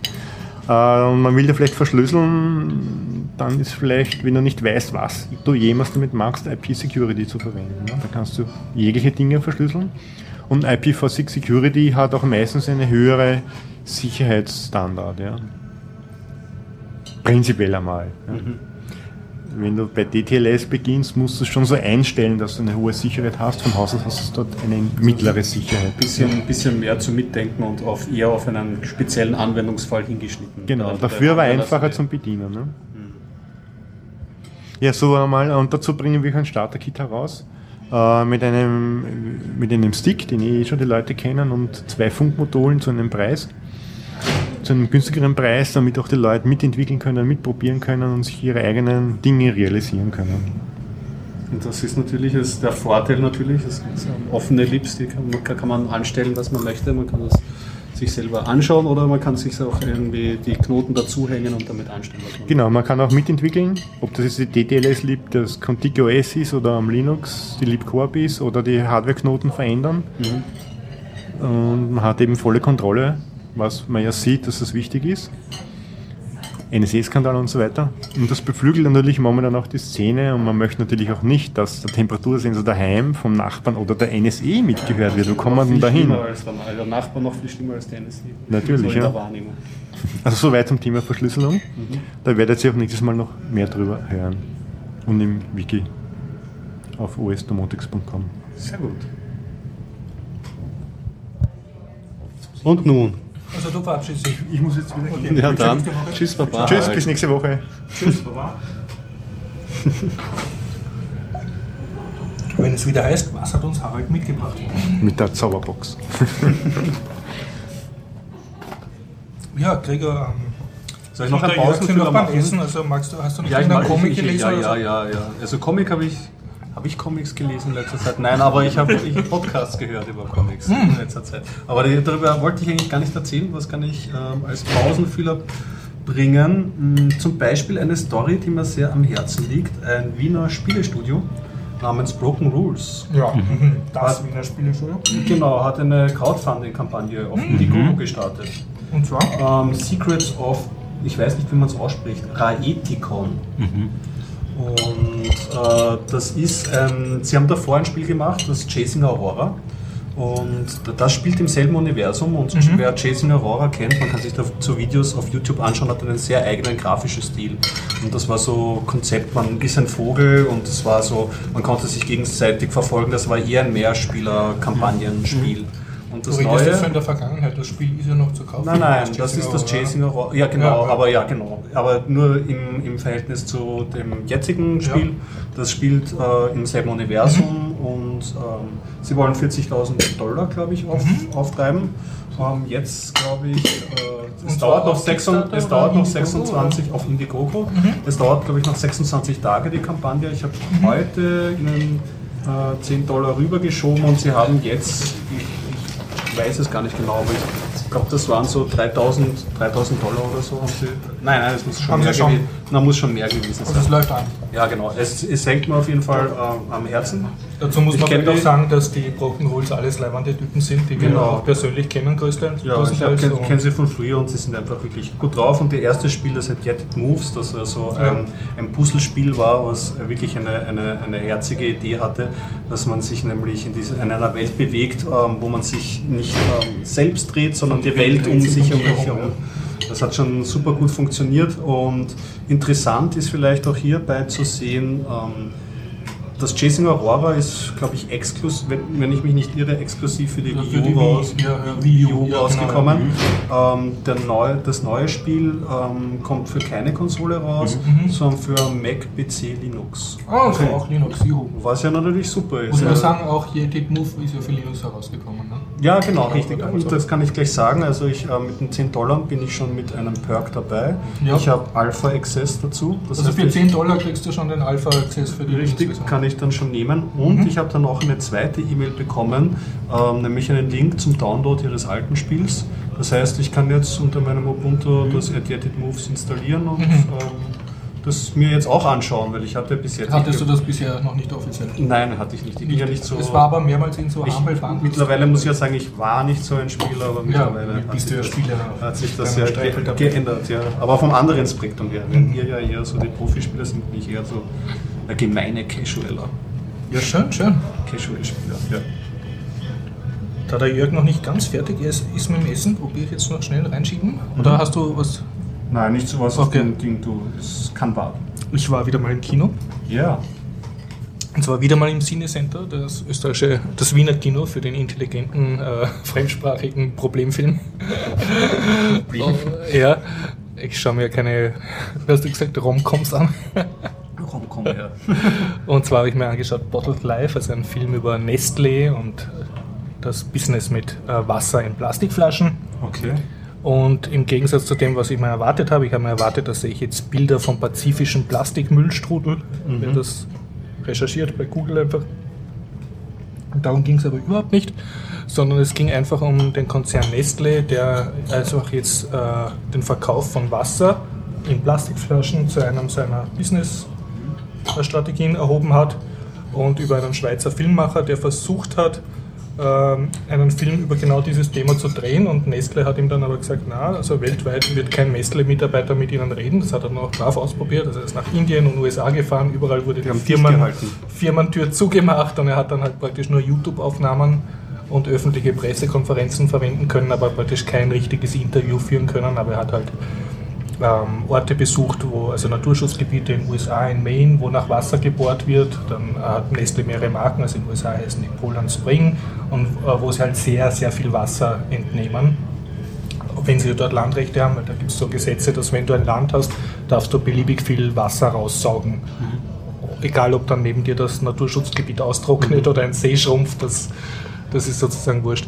Und das fahren sie dann mit riesigen Lastern herum und, und sie zahlen äh, 10 Dollar, um sozusagen das Wasser abzupumpen an der Quelle und, und nachher verkaufen sie halt, äh, das Wasser abgefüllt in Flaschen für 10 Dollar die Flasche. Also aus einem Tankwagen macht sozusagen tausende Dollar Reingewinn, ne? nur durch, durch Umfüllen und Umetikettieren. Ja. Und er hat dann auch äh, natürlich sehr viele Gegner von denen interviewt. Und unter anderem eine UNO-Beauftragte für Wasserwirtschaft. Und, und, die hat halt gesagt, ja, es ist ein Wahnsinn, in New York gibt's, ähm, kommt das Wasser aus den Catskill Mountains also die haben äh, New York hat ein relativ gutes Leitungswasser mhm. und trotzdem hat Nestle das dank Marketing geschafft, also dass die Jugendlichen von heutzutage nicht mehr in die Schule gehen können ohne Wasserflasche, weil mhm. sonst haben sie die Befürchtung, sie dehydrieren unterwegs. und sie brauchen unbedingt ihre... Und vor allem Markenwasser wahrscheinlich. Ja, Markenwasser. Es muss Markenwasser sein. Apple und natürlich dein Markenwasser. Nicht dein, das gemeine äh, äh, Leitungswasser, ja. sondern das muss und das ich, ich, ich traue mich ja das gar nicht mehr sagen, aber ich bin wirklich einer von den Typen, der genau ein Plastikwasserflaschel hat und mhm. das fülle ich mir immer am Klo, am Herrenklo, wie der letzte Sandler, fülle ich mir das immer mit Wiener Hochquellwasser. Das ist aber sehr clever. Also übrigens aus der Steiermark, um so viel Ja, ja, genau. Ich ja. trinke steirisches Wasser ja, in Wien, aber ich komme mir halt immer vor wie der letzte Asoziale, dass ich das tue und am Klo schauen dann Leute so, sie Hände waschen, schauen was tut der Sandler aber da? sind wir froh, ich habe mal einen Mineralwasserhersteller als Kunden gehabt und der hat mir gesagt, Herr Vukonik, es gibt nur drei äh, wirklich wichtige Ressourcen auf dem Planeten Gold, Erdöl und Wasser. Mhm. Ja. mag so stimmen. Und die nächsten Kriege, äh, hat er auch behauptet, äh, werden um diese, werden und, ja, um diese Dinge sich drehen. Ja, in der Schule lernt man, dass Wasser in manchen Gegenden teurer ist als Erdöl, also ja. ein Liter Wasser. Und bis mhm. jetzt haben wir gedacht, ja, das ist so Saudi-Arabien und mhm. so. Mhm. Aber äh, im Film kommt auch eben vor, da ja. ist eine Szene in Nigeria, in Laos. Ja und zum Teil in Slums gedreht und, das ist, und dort ist auch eben ein, ein Liter gesundes Wasser, ist, äh, also sauberes Wasser ist für den Slumbewohner nicht zahlbar, aber Liter Benzin schon. Okay. Völlig Man muss auch pervers. Nigeria tut Erdöl produzieren. Ja, klar. Das kommt natürlich dazu. Für den Slumbewohner mit Auto, Arsch, ohne Auto, ja, genau. Für den Slumbewohner ohne Auto, weißt. Und was mich auch, äh, was ich nicht gewusst habe, ähm, die trinken dort Wasser nicht in Flaschen, das ist eigentlich nur ja. für Luxus, äh, für Oberschicht, Schon sondern in Plastiksackeln. Plastiksackel, okay. So wie bei uns früher die, nicht, ähm, die Sunkist, äh, es hat ja. mal so Plastiktüten gegeben, mit, mit Wo, Saft. Wobei ich das auch äh, in Thailand einmal im Urlaub gesehen habe, in Bangkok. Äh, während, die Leute mit dem Plastik Mit dem Plastiksack laufen sie herum und haben dort ihre, ihre Flüssigkeiten drin. Schaut ein bisschen befremdlich aus jetzt. Schaut aus wie so, so ein Beutel, das sonst ist. Aus Müllsackerl, so, ja. Nein, nein, bei ja. so Operationen, was diese. Ja, ja, ja. Diese Komisch. Ja. haben. Aber diese Wasserthematik ging ja sehr, sehr stark. Vor kurzem auf YouTube, da gab es ja, gab's dann nicht, äh, ich keine Ahnung, wie, wie, das jetzt war, die EU will unser Wasser privatisieren. Ja, gab es eine, eine Kampagne. War das wirklich äh, was? Ich bin, bin ihm nie nachgegangen. Aber nein, nein, äh, wurde, da gab es eine Kampagne. Ich werde darauf verlinken in den Show Notes. Ich Weil weiß auch nicht mal, wie die ganz genau ausgegangen ist. Das Thema und auch so generell das Bashing auf, wie heißen die, Monsanto ist ja sehr, sehr aktiv. Ich war Monsanto macht ja Gentechnik. Ne? Ja, genau, die, aber auch dieses Lebensmittel und ja. Äh, die Grundrechte der Menschen einzuschränken, geht halt voll stark. Ich war in Berlin, da war eine Riesendemo gegen Monsanto, glaube ich, zeitgleich in Wien. Und auch diese Sachen gehen nicht nur im Real Life, sondern auch auf Facebook. Man merkt, ja. die Leute wollen also wenn es um Luft und Wasser und Essen geht, sind die Leute doch noch politisch ein bisschen motiviert. Apropos Essen, ich muss das wirklich sehr gute Essen hier loben und kann nur jedem äh, Wiener, jeder Wienerin äh, mal äh, ans also Herz legen. Gemundet, mir hat gemundet, super. Und Lokal Zypresse bei Gary, äh, Westbahnstraße 35a. Vielleicht gibt es ja das Rezept des Open Source zum Äh, Nachkochen. der Garek verkauft kurdische Kochbücher. Okay. Das macht er. Und vielleicht auch Spezialitäten. Da draußen hat er so eine Ja, Theke. stimmt. Eine Genau, ja. Theke- Da Theke. sollte man mal ein paar Fotos nachliefern. Okay, soweit. Zum, Ja, aber zum Thema aber Wasser super, dass du das aufbrichst, weil es ging in dem Film genau darum, da hat man dann auch immer gesehen, diesen Vorsitzenden von Ja. Nestle, also den Wasserchef von. Nestle, der dann halt auf Pressekonferenzen ich- antwortet, auf Journalisten Ja. fragen und da sagt er, ja, es gibt halt zwei äh, Grundmeinungen, dass Wasser ein Menschenrecht ist Mhm. und dass Wasser eine Commodity ist, also ein Produkt, was Firmen handeln und verkaufen und Okay. Mhm. verpacken und bewerben können. Und, und in diesem Spannungsfeld äh, spielt sich halt der Film ab. Der Film hat natürlich eine, eine Meinung, also und, und Sauerstoff, so als. Ja, ich habe mir eh gerade gedacht, wann, wann Ja. kommen jetzt eigentlich die, die Leute, die die, die, die Im steir- Weltraum, steirische ja. Luft in, in Sackeln Hat es verkaufen? schon diese Luft in Dosen gegeben? Luft in Dosen Ja, ja, ja. kommt, kommt Sauerstoffbars. Genau, es gibt ja auch beim DM diese Sauerstoff-Inhalatoren-Geschichten, wo du dir O2 komprimiert kaufen kannst um 10, 20 Dollar. Ja? Also die, Vielleicht da mal ein Lifestyle-Produkt. Ja. Wo du dir noch zwischendurch so den die starke, ich unsichtbare Hand des freien Marktes löst die Umweltverschmutzung, indem sie dir Luft in Spraydosen verkauft. Geil. Ja, und Crazy. wie gesagt, also der ganze Film dreht sich halt darum, ob es jetzt gescheit ist, dass, dass nicht funktionierende Governments, also in Entwicklungsländern, also es, äh, speziell in Pakistan auch halt in Slums, äh, wo einfach ähm, die Leute eigentlich gewohnt war, dass du schon Leitungswasser kriegst und wo das mit der Zeit natürlich immer schlechter wird, weil die Regierung halt kein Geld hat und Ja. sich auch nicht darum kümmert. Äh, und und wenn, dann kommt ein Konzern wie Nestle und, und öffnet praktisch einen Markt. Die Leute sind dort nicht gewohnt, für Wasser zu zahlen. Dann kommt Nestle rein mit seinen Marketing-Sachen, bewirbt das und die ganze Oberschicht kauft jetzt nur noch Wasser in Dosen von Nestle, also schon in so Plastik-Riesenbehältern. Ja. Aber wenn man jetzt paranoid ist, und das sollte man als guter Hacker-Geek immer sein, äh, muss man auf völlige Selbstversorgung umstellen, sprich äh, zuerst mal Strom für die, für die Devices Solaranlage, ja. und dann, wie kann ich mein eigenes Wasser äh, mitziehen, das weiß man schon als Pfadfinder mit dem Wasserloch und da so einem, einer Spannfolie, aber man kann sich schon mal auch selbst überlegen, wie viel kann ich mir selber organisieren, um zukünftig unabhängig von allem zu sein, einfach Mhm, einfach so Das als nennt man Zisterne, das gibt es ja im Mittelmeer. Ja, wie auch immer, aber das weiß ja der durchschnittliche Mensch nicht mehr, wie kommt an Wasser Wir ran. sind es ja. eigentlich nicht gewohnt, weil wir davon ausgehen, Genau. zumindest in Mitteleuropa, Ja. dass das Wasser Ja. aus der Leitung kommt. Aber man muss auch Aber- sagen, wenn du in den Urlaub fährst, bist du, siehst du eigentlich auch, dass die Leute das Wasser in Flaschen kaufen. Und nicht, Ja. also so auf, den, auf griechischen Inseln kannst du das Leitungswasser jetzt nicht, nicht trinken. Es ist zwar nicht giftig, aber es ist stark geklort. Und Okay, so. stark. Ja. Ja. Aber Notiz wieder an uns selbst, äh, wieder mehr so Survival-Books lesen, äh, wie kann man in der Wildnis Genau. überleben, weil man ja das jedes Das Mal... Pfadfinderbruch. Ne? Ja, naja, da gibt es da gibt's ja ganze Serien, glaube ich, so Ja. The Man in the Wild, habe ich mal eine, irgendwo im, im Süden äh, so eine Serie gesehen, wo, wo ein Mann ausgesetzt wird in der Wildnis und dann ganz aberwitzige Tricks hat, wie er äh, berechnet, wie spät es ist und wie er aus Kakteen, keine Ahnung was, noch Wasser raussaugt. Natürlich sind das so äh, Nerd-Fantasien, äh, Aber trotzdem, ja. es ist nicht schlecht, wenn man das weiß, weil eigentlich, es gibt ja keine Anleitung fürs Leben. Wir, wir leben so dahin in einer Wohlstandsgesellschaft und können die einfachsten Dinge nicht. Ja, noch dazu in städtischen verbunden, noch, Ja. noch, noch verstärkt natürlich. Weil bei den Siedlern einen Fisch zu fangen ist sehr leicht, ja, aber äh, in, in, Re- im Real Life ist es dann schon schwieriger. Aber noch ganz kurz, weil jetzt der Horst äh, äh, das Mikro über, übergeben hat, vielleicht kann ich noch einen, wieder was Fachlicheres äh, erzählen, äh, was mir passiert ist oder äh, einem Kunden von mir.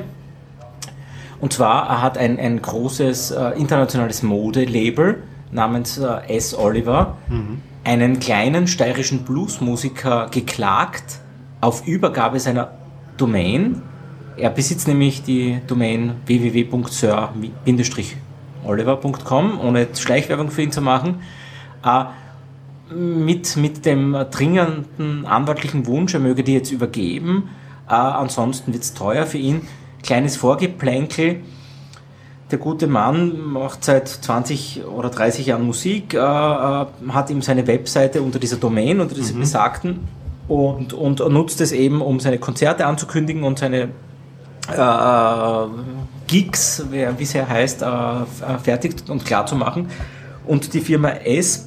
Oliver, die irgendwann einmal auch vielleicht Sir Oliver geheißen hat oder nicht, hat jetzt irgendwie in, in der Branding- und Marketingabteilung äh, scheinbar eine Marketing-Änderungsstrategie vorgenommen und war jetzt scheinbar für diese Domain scharf.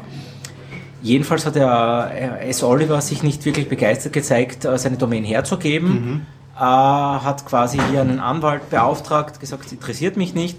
Äh, wo, wo, worauf jetzt äh, dieser Modekonzern mit vielen tausend Mitarbeitern und einem, einer Kriegskasse von mehreren Milliarden dem steirischen Bluesmusiker gleich eine Klagsdrohung geschickt hat.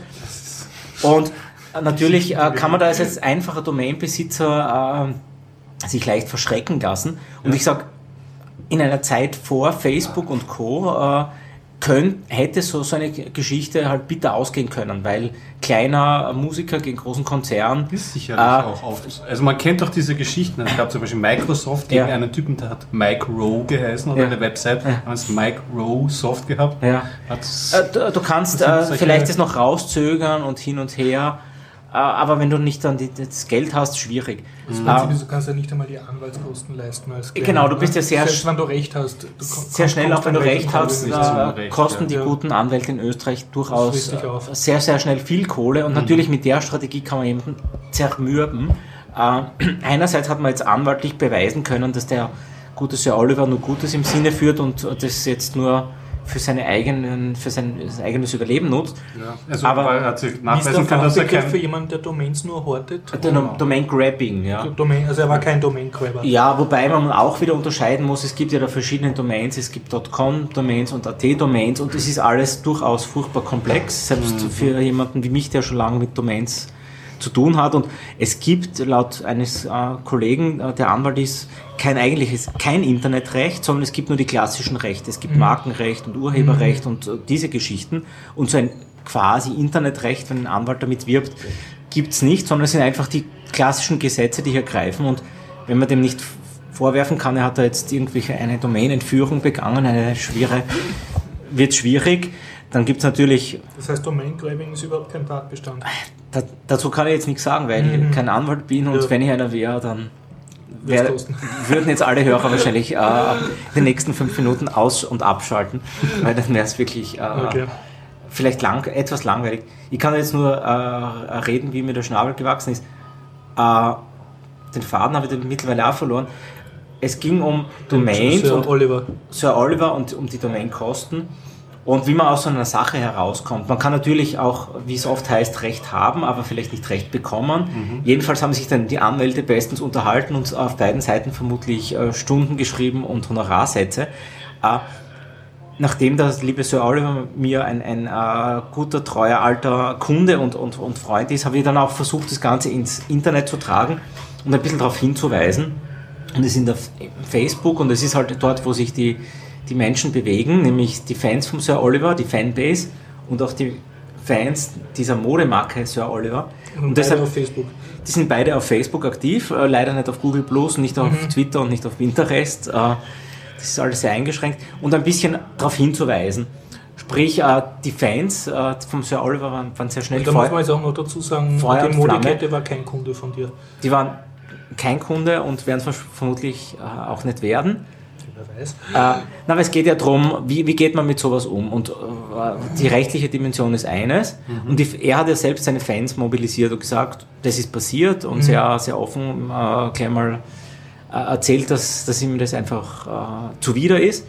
Wobei die natürlich diesen Zorn gleich eins zu eins aufgenommen mhm. haben und gesagt haben, und auch von sich aus, ohne große Anleitung, äh, ihren Unmut auf der S. Oliver Seite gepostet haben, so nach dem Motto, ihr könnt ja nicht einen kleinen, ja, unschuldigen Musiker äh, das heißt, sowas der antun. hat sich einen steirischen Shitstorm Er hat sich einen, einen kleinen steirischen Shitstorm äh, eingefangen. Äh, glücklicherweise, und ich muss ihn noch lobend erwähnen, hat sich dann der Robert Seger, der ein, ein sehr guter Social Media Profi ist, eingemischt. Äh, der kennt das Social Web noch viel besser. Der hat sich wirklich, äh, äh erstens ist er Steirer, und zweitens hat ihn das Thema auch irgendwie interessiert. Er hat sich dann hingestellt und auch ganz aktiv äh, äh auf die S. Oliver Seite gepostet. Also er hat das zu seinem Thema gemacht. Er, er hat die, äh, auch die Social Media Abteilung ganz aktiv äh, zur Rede gestellt mhm. und gesagt, äh, hallo, es gibt hier Zeitungsberichte, es gibt Unmut der Community. Mhm. Wollte nicht das handeln. Das ging aus dem Netz heraus, also das war zumindest in der steirischen Lokalpresse. Es, ja, es war in der Kronenzeitung und es war in einer kleinen Zeitung mhm. und es war auf einer Facebook-Seite. Mhm. Und das, das Wichtige ist, äh, irgendwie es hat dann so drei, vier Anstöße gebraucht, damit das Ding ins Rollen kommt. Weil sonst wären es wirklich Parallelwelten. Vielleicht hätten die steirischen äh, Kronenzeitung-Leserinnen, äh, also die 60-Plus-Generation, das irgendwie abgenickt und gesagt, super oder furchtbar. Aber irgendwie hat das Ganze dann ein bisschen auch einen Ab Abklatsch ins Web gefunden. Und scheinbar hat man dann äh, äh, bei, bei diesem Konzern abgewartet, wieder der, der besagte Robert Seger hat dann nach zwei Tagen äh, nachgelegt und nochmal gefragt, so, ihr habt, hattet jetzt irgendwie mal zwei Tage äh, Zeit, äh, hier mal den Unmut aufzusammeln, vielleicht ist es an der Zeit, dass ihr reagiert. Weil wir, wir alle kennen das, wenn man sich eine Beschwerde hat, mhm. die irgendwo hin postet. Ich habe zum letzten auf, auf die drei Seite irgendwas gepostet. Äh, die Fragen wurden aus der Community beantwortet, aber nie von einem Social Media Beauftragten von drei. Man fühlt sich dann als Kunde äh, auch ein bisschen frustriert. wenn mir die andere Kunden helfen und niemand vom Unternehmen. Und bei einem Großkonzern mit 300.000 Facebook-Fans kann man schon. Äh, Vor allem mit festangestellten Pressesprechern und. Mit, genau, mit so einer Infrastruktur kann man davon ausgehen, dass es da jemanden gibt, der das vielleicht liest oder am Radar hat. Wenn nicht, äh, muss man annehmen, dass denen wir Kunden äh, scheißegal sind, muss man auch sagen. Immerhin hat, hat man dann Folgendes geschafft. Die haben dann nicht äh, gesagt, wir wissen nicht, wir haben nichts damit zu tun, sondern sie haben sich entschuldigt, nicht direkt wieder beim Herrn Sir Oliver, so Bluesmusiker, bei, den Fans, die, bei den Fans, die dort gepostet haben. Sie haben also quasi, sie. Sie haben sich quasi dort ein bisschen abgeputzt. Sie, die haben auch eine Social Media Schulung notwendig. Mhm. Facebook muss man auch sagen, ist ein neues Medium für Berater und, mhm. äh, und Unternehmer. Aber immerhin, ich sag so, gar nicht schlecht, weil in Zeiten vor Facebook wäre das Ganze hinter den Kulissen mhm. abgegangen, hätte vielleicht einem kleinen Bluesmusiker sehr viel Zeit, Kosten, Nerven, vielleicht eine Existenz gekostet. Und man muss auch sagen, so wie Presse in Österreich funktioniert, hätte er nicht unbedingt geschafft, wirklich seine Anliegen durchzukämpfen. Genau. Er wäre vielleicht zweimal erwähnt worden, aber die hätten nicht laufend unterstützt, ja. wenn er jetzt nicht sehr gute Kontakte gehabt hätte. Das wäre für die äh, zukünftige Publizistik, äh, Studenten, äh, Studierendengeneration interessant, herauszufinden, auch wie weit sich diese Medien befeuert haben. Mhm. Weil natürlich die Zeitungen immer referenziert haben, das ist auf Facebook, das ist ein Shitstorm mhm. im Dings. Facebook hat gesagt, das steht in der Zeitung. Also das ist ganz genial. Äh, die haben sich beide immer zitiert und beide immer wichtig genommen. Ich meine, mhm. eine klassische Zeitung braucht Facebook, damit sie noch irgendwie hip und geil erscheinen also kann. Es ist eine Feedback-Schleife. Es ist eine, eine Feedback-Schleife und man muss natürlich auch mit diesen Mechanismen... Ja, aber du musst, musst schon dazu sagen, der Unterschied ist, eine, eine Zeitung, jetzt egal welche, ja, ja. hat eine sehr große Kontrolle darüber, welche Leserbriefe veröffentlicht werden und welche in den Müll wandern. Ne? Genau. Äh, Facebook hat das an sich nicht. Also zumindest haben sie nicht die Kapazität dazu, jetzt einen Shitstorm abzudrehen. Haben sie nicht, genau. Das ist eine, eine wichtige Geschichte, aber es ist natürlich in einer Social Media Marketing Abteilung eines Großkonzerns kriegst du mehr Marketing Menschen zum hektisch herumlaufen, mhm. wenn das in einer steirischen Tageszeitung mit einer Million Auflage herumläuft, weil die noch sehr hörig sind und sagen, meine Güte, das steht in der Zeitung. Natürlich. Die, die sind dann völlig das, bestürzt. Das ist noch berechtigt wahrscheinlich. ja. ein eigener Kreis oder wie auch immer. Wie auch immer. Aber gibt es jetzt schon ein Zwischenergebnis? Also äh, äh, man muss es so sagen, das Zwischenergebnis, äh, ich hätte mir noch ein bisschen mehr erwartet. Hat Wukonic.com gegen Provisionen einen goldenen Handshake vermittelt? Oder? Nein, so ist es nicht. Na, für mich war es interessant wieder, weil es einfach, äh, so, so, so, ist das Leben da draußen, das kann man nicht steuern. Ja? Mhm. Und ich habe einfach nur zwei, den einen Leuten erzählt, dass es diese Geschichte gibt und eigentlich jetzt nicht gesagt dies und das, sondern ich habe einfach zwei oder drei Menschen gesagt, mhm. schau dir das mal an, Developing Story. Mhm. Also äh, nichts, was jetzt äh, unlauter, illegal oder sonst wie wäre.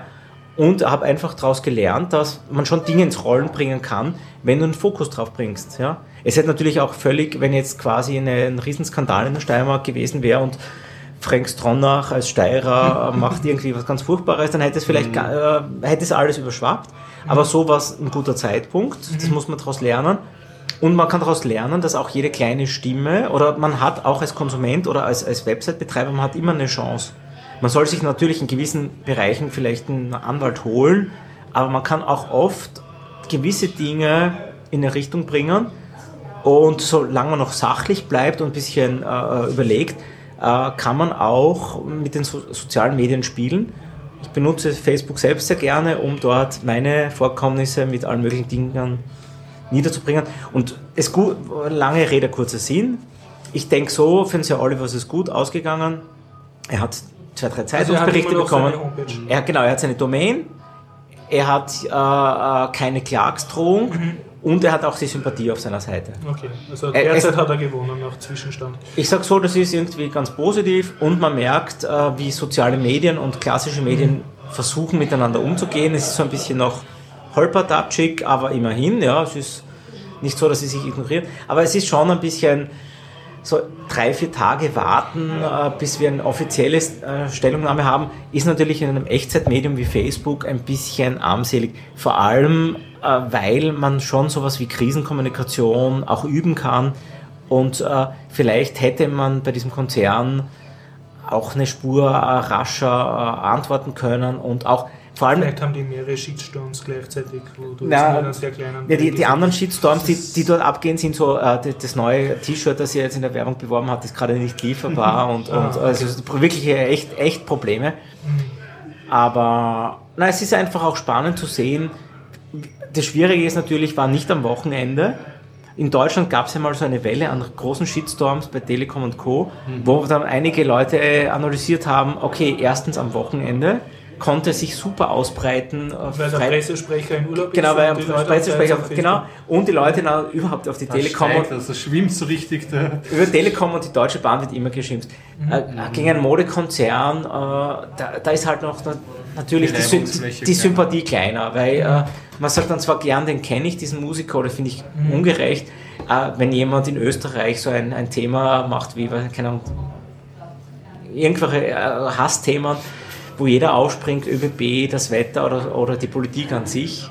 Wenn du eine Facebook-Seite gründest, ich bin gegen, äh, die Politiker sind alle furchtbar schlimm und sonst wie, hast wahrscheinlich auch bald 100.000 Also du meinst, Terroristen und Kleidungsfirmen haben Sympath- Sympathisanten, andere Da Leute kann man nicht. daraus aber- vielleicht so eine Daumenregel für Social Media ähm, So ähm, Leute an so, Freitag Social. Media Positionen ableiten. Das heißt, nicht reagieren ist immer die falsche Reaktion. Äh, äh, Es macht ein bisschen ein verdächtig und natürlich, äh, es ist so wie im Gespräch, weil du, du redest, Social Media ist wie ein Gespräch an einem Tisch oder irgendwo, ähm, man steht jemand gegenüber, man beschwert sich und der andere schaut ihn nur an und tut nichts. Zehn Minuten lang, ja.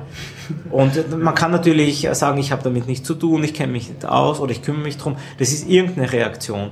Und, und das, dieses Denken haben halt noch viele Social Media Beauftragte nicht, die denken, unsere Facebook-Seite ist zur Bespaßung, das ist One-Way-Kommunikation. Und da stellen wir jetzt unsere Firmenvideos rein und unsere Firmenfolder und die Leute werden das schon äh, mit, musst mit ja auch schauen, wer bei kleinen Firmen, die jetzt keine PR-Abteilung haben, wer die Facebook-Seite pflegt oder wer dort hereinpostet. Das ist oft die Sekretärin oder so. Ne? ist natürlich, und ich denke, den kann, da kann man jetzt auch nicht ja, sagen, andere Sachen auch zu tun. Ja, klar. Und andererseits bei Großen, also ich stelle mir das so naiv vor, Ja. wenn ich da angestellt bin und ähm, ich, Genau. ich sehe da jetzt auf einmal einen aufbauenden Shitstorm und würde jetzt sofort schreiben etwas Ja. aus. Aber ich weiß nicht, ist das jetzt gedeckt von meinen Vorgesetzten? Ja. Was ist die offizielle Linie jetzt genau? Genau. dieser Musst du mal zwei Tage warten auf einen Termin beim Chef. Und dann wirkt es aber nicht mehr authentisch. In Genau. zwei Tagen ist diese Reaktion schon. Und da gibt es ja auch wieder. Firmen, die sich nur auf das spezialisieren und das ausarbeiten. Wie können wir das schnell an der Rechtsabteilung vorbeibringen? Äh, der Chef und sonst wie. Und ich meine, eigentlich mit der kurzfristigen Regel kann man so sagen, okay, erstens, wenn, wenn du fitte Social Media Experten, Expertinnen hast, können das auf Augenhöhe lösen, ja. Mit einem gesunden Menschenverstand. Und Entschuldigung, wenn ich die Rechtsabteilung brauche, ist es schon zu spät. Und ich würde fast jedem Konzern dazu raten, lass deine Social Media Leute agieren. Die brauchen jetzt nicht großartig irgendwie Compliance und äh, Bims die Bums die Richtlinien zu lesen. Das ist auf Facebook nicht gewünscht. Weil wenn ihr das braucht, dann bitte zieht euch von Facebook zurück. Sagt, das äh, falsche Medium. das ist das falsche Medium. Und man muss auch äh, akzeptieren, da draußen gibt es Menschen und auch eine typisch äh, äh, Beobachtung auf allen Bewertungsplattformen, Social Media Plattformen. Du kriegst immer nur zwei Arten von Rückmeldungen oder die ganz positiven, wenn du jemandem geholfen hast, und die ganz negativen. Das Mittelmaß, äh, die so zufrieden sind, die melden sich nicht. Die sagen nicht so, hey, super, dass, äh, super, dass das Wasser heute wieder geht oder Meine Klospülung hat funktioniert. Genau, sondern wenn sie nicht geht oder wenn Ja, dir jemand ja. aus einer Patsche geholfen hat, dann, äh, dann wird man das äh, äh, besonders erwähnen. Und auf diese Extreme sollte man auch fokussieren in der Kommunikation, aber das ist jetzt kein Geheimnis. Also jeder, der es ein bisschen professioneller macht, der wird dieses Muster erkennen.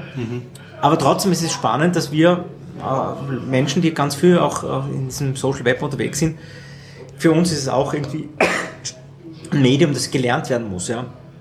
Wir lehnen uns auch oft raus und probieren ganz böse Dinge, um zu provozieren und zu schauen, was geht. Irgendwann wird sich's einpendeln. Aber trotzdem, äh, es war spannend. Äh, diese Shitstorms, vielleicht wird es eines Tages, äh, wird auch keiner mehr wissen, was das war. Das, Ja, könnte sein. das, Also ich sehe eine Zukunft darauf, der man wohl im nächsten BWL-Marketing-Vorlesung dann die, die, das, die Projektarbeit kommt, erzeugen sie einen Shitstorm zu einem beliebigen Thema mit Ja. mindestens Ja, 50.000. und dafür äh, gibt es dann drei Kurse mit, wie wiegt Ja, man einen Shitstorm genau, ab. Das ja. Spiel geht ja immer weiter. Die menschliche Ja. Spirale in der Kommunikation ist halt immer... mu muss ja auch nicht sein, aber ab und zu Ja. muss man Dampf ablassen und es ist immer schön, wenn einem geholfen wird und jemand auch erklärt, warum ist er so. Warum, warum, warum, warum. Und äh, früher oder später lösen sich diese Dinge. Hat ja auch einen therapeutischen Effekt ein bisschen, wenn man nicht allein in seiner Wut ist. Man kann ja auch Ja. mal Frust ablassen. Ja. Und das ist bei Twitter früher manchmal so gegangen, wenn man das ausgeschickt hat und ein paar haben es retweetet und so. Ja. Und das bringt schon was. Ah, blöd ist nur, wenn dieser Tweet dann irgendwie abfotografiert wird und Ja. irgendwie in einer, in einer Folie vom Armin Wolf wiederverwendet wird und in der ZIP 2 äh, 10 Millionen Mann, ja. äh, Österreichen oder 8 oder 7 gezeigt wird. Ja, genau. Da, da, da will ich dann. Rechtschreibfehler. Ja. Wenn man sich das, ja, wenn man sich das überlebt, dann schließt man den Twitter-Account wieder. Aber wie gesagt, äh, spannend ist trotzdem, da- draußen, jeder hat eine Meinung und wenn man die wohl dosiert, äh, ab und zu auch, und das ist jetzt meine neue Beobachtung, das E-Mail ist einfach zu anonym, wenn man eine eine Beschwerde hat oder was dringend braucht, ist meine neue Taktik, geht auf Facebook, Also gleich öffentlich posten. gleich auf Facebook Du posten, die großen machst Fragen, deine Kommunikation öffentlich. du machst deine privat. Kommunikation öffentlich. Ich habe letztens äh, auch schon etwas beschwipst nach einem Bier mit einer, einem anderen SEO äh, besprochen, was wäre, wenn alle unsere E-Mail-Konten öffentlich wären. Entschuldigung, äh, die sind öffentlich. Ich weiß Ah, nicht, ob du Zeitung liest. ja, äh, nicht öffentlich für die NSA, sondern auch für meine Kunden, dass mein Kunde sieht, okay, dem Herrn Vukonik, der hat gerade 37 andere Baustellen, die sehr dringend sind. Und wie würde das unser Verständnis fürs Gegenüber, wa- was würde sich dann ändern? Das ist jetzt ein reiner Brainfuck. Aber was wäre, wenn jetzt äh, jeder, deine Mama und deine, Online-Flirten müsste auf ein anderes Medium ausweichen.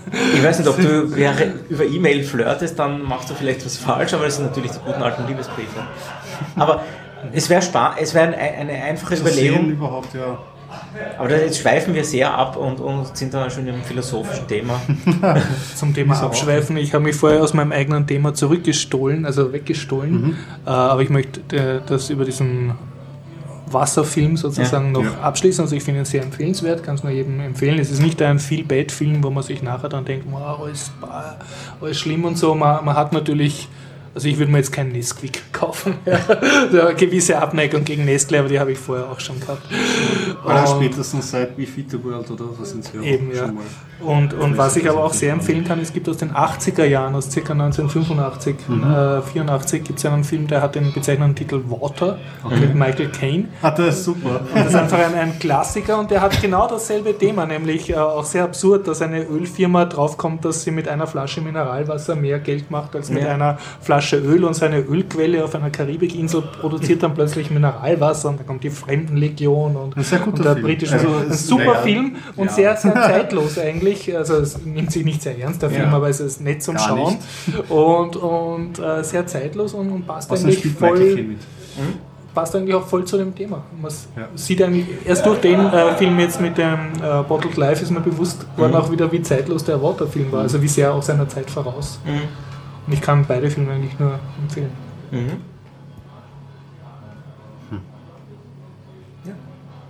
So Leute.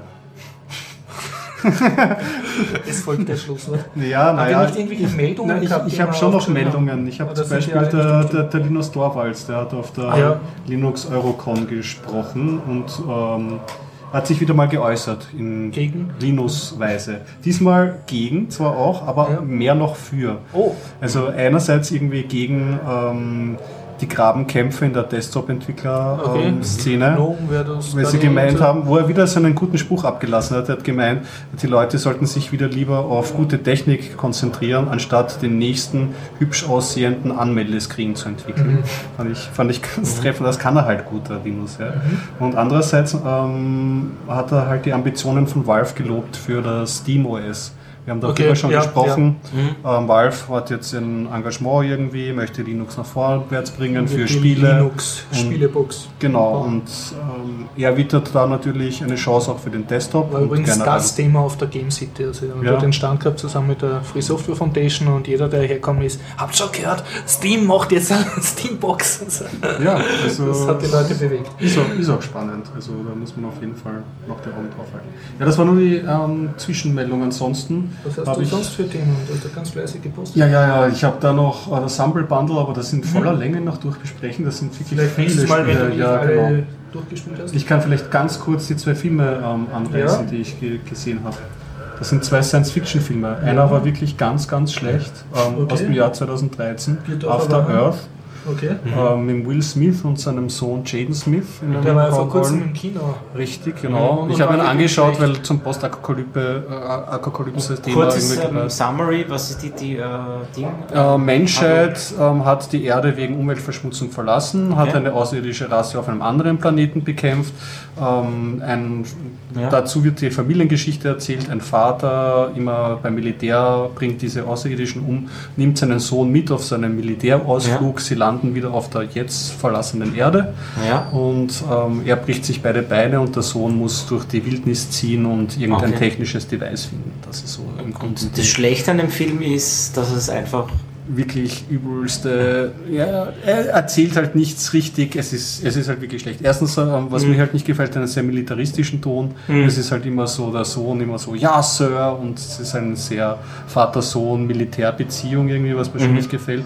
Das andere, was dem Film vorgeworfen wurde, was ich so ein bisschen bestätigen kann, weil ich ja Battlefield Earth auch gesehen habe, es hat so ein bisschen einen Scientology-Beigeschmack. Also Okay. Ist der Will vielleicht auch äh, sein die, diese Symbolik spielt damit, das weiß ich nicht, ob der Will Okay. Smith, aber das wird dem Film, das ist auch im Wikipedia-Artikel dazu zu lesen, vorgeworfen. Okay. Nicht, ist nicht unumstritten und ich muss sagen, er hat einfach, wenn man ihn anschaut, einfach so einen unangenehmen Unterton. Ich kann nicht den Finger drauf legen, aber er vermittelt Sachen, mit denen man sich nicht wohlfühlt. oder Werte oder so Einstellungen. Richtig, Okay. genau. So. Also es hat so... Und, und die Monster schauen die alle sehr CGI-mäßig aus? Oder Naja, kämpft, nicht der kleine Junge, jetzt kämpft dann gegen einen Affen und die, Mhm. den, einen Außerirdischen, den sie dann auch mit ge- ausgeworfen haben, schaut aus wie bei Starship Troopers, diese Mhm. Außerirdischen. Ja.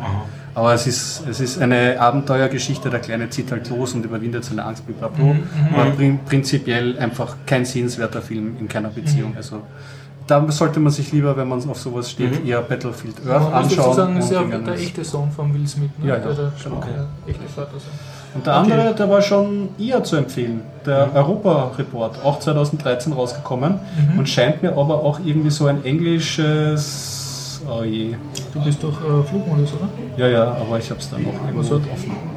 2013 rausgekommen und ja, ist schon ein amerikanischer Film, aber es spielen sehr viele europäische, englische Schauspieler mit. Wie zum Beispiel der Michael Nyquist oder wie er heißt. Der hat schon im Originalproduktion von der Millennium-Trilogie den Michael Blomqvist gespielt. Und den Schauspieler den habe ich halt sehr gern, der schaut gut aus und so. Und diese ähm, in Mission Europa ähm, ist gedreht so als, hm, als Footage. Um, um den Jupitermond Europa? Oder? Ja, richtig, genau. Eine Expedition dorthin und ähm, die erste bemannte Raumfahrt Mhm. dorthin. Und es wird gezeigt als Footage, das heißt, einerseits siehst du die Wissenschaftler diese Mission vorbereiten, in so authentischen Fernsehinterviews und andererseits halt die Innenkameras dieses Raumschiffs. Das verleiht diesem Film halt so einen eigenen realistischen Look und das ist schon mal allein eine interessante Erzählweise und prinzipiell bleibt dieser Film mh, sehr trocken nüchtern und sehr authentisch. Am Anfang braucht er ein bisschen lang, bis er reinkommt in diese Erzählweise, weil am Anfang hast du halt sehr viele diese zwischengeschnittenen Interviews. Da hat sich halt der Regisseur gedacht, ah, da habe ich jetzt ein Stilmittel und da reite ich mich jetzt aus und so. Hätte nicht sein müssen. Und ähm, die Handlung selber ist halt schon noch ein bisschen nach dem Prinzip, wir schicken einen Mann raus, der soll auf den Planeten und meistens kommen sie nicht zurück oder so. Man kann ihm vorwerfen, wäre es ein bisschen geradlinig. Aber wenn man einen geradlinig gemachten Space-Film sehen möchte, der ein bisschen im, im Style den richtigen Ton trifft oder so und ein bisschen unentspannt, unamerikanisch wirkt, dann kann man sich den anschauen. Zumal auch die Schauspieler wirklich ähm, guten Okay. Job leisten. Ja. Ah, geh mal zurück zur Themenliste, weil ich glaube, ich habe sogar auch irgendwas postet. Ja, du hast noch einen Link gepostet, nämlich von der Europython, das habe ich noch, da schon wieder. Ah, genau. Europython findet nächsten Sommer in 2014 in Berlin statt. Ich werde dort sein, also ich nehme an, ein ganzer Haufen Python-Leute aus Wien wird dort sein. Und ja, es ist schön, dass die Deutschen jetzt die Europython nach Deutschland geholt haben. Kann ich nur sehr empfehlen. Wir haben ja auch berichtet von der Europython Italien Okay. diesen Sommer. 21. bis 27. Ja. Dann, was ist da noch? Ähm, Historical Software, das, hast du Ja, einen Link gepostet. Das ist auch was Schönes aus Berlin, nämlich äh, archiv.org. Ähm, also Link bitte in den Shownotes nachschauen. Ah, das habe ich mal angeschaut, da geht es um Spiele auch. Ja, oder? da geht es um Spiele und zwar ist das, glaube ich, das Computerspielemuseum Berlin, aber es kann nicht sein, dass ich es verwechsel. Auf jeden Fall äh, hat sich da eine Organisation Gedanken gemacht, wie konserviert man alte Spiele im Webzeitalter und anstatt da jetzt die also auf Hardware zu konservieren und MAME und so, haben sie praktisch einen Emulator gebaut, der im Webbrowser läuft und du kannst jetzt Elite und, und Joblifter und alte, wirklich alte Spiele noch aus der, aus der Videokonsolen-Ära kannst du jetzt sozusagen im Webbrowser spielen. Ich muss sagen, ganz hat es nicht hingehaut, weil mein Chromium-Browser, den ich verwende, hat irgendwelche Tasten so belegt gehabt für irgendwelche blöden Plugins oder so? Also Nein, es, es hat, hat sofort funktioniert. also, Also, keine speziellen Plugins also bei mir oder- zumindest. Ich glaube, Okay. es war nicht einmal Flash-basiert. Also es, Ja, es, dürfte, ja. dürfte schnell funktioniert haben. Aber man, ich muss mich mit meinen Tastenumstellungen äh, Umstellungen befassen, weil einige Tastenkombinationen, ich habe dann dauernd den äh, Tab gewechselt. Nein, danke. Also ist nicht, nicht ganz, aber es ist wirklich genauso lahm und du merkst echt, wie schlecht Computerspiele damals waren. Aber waren- damals war ich zwölf Jahre alt, das war für mich In unserem Kopf waren sie ja, das war das genial.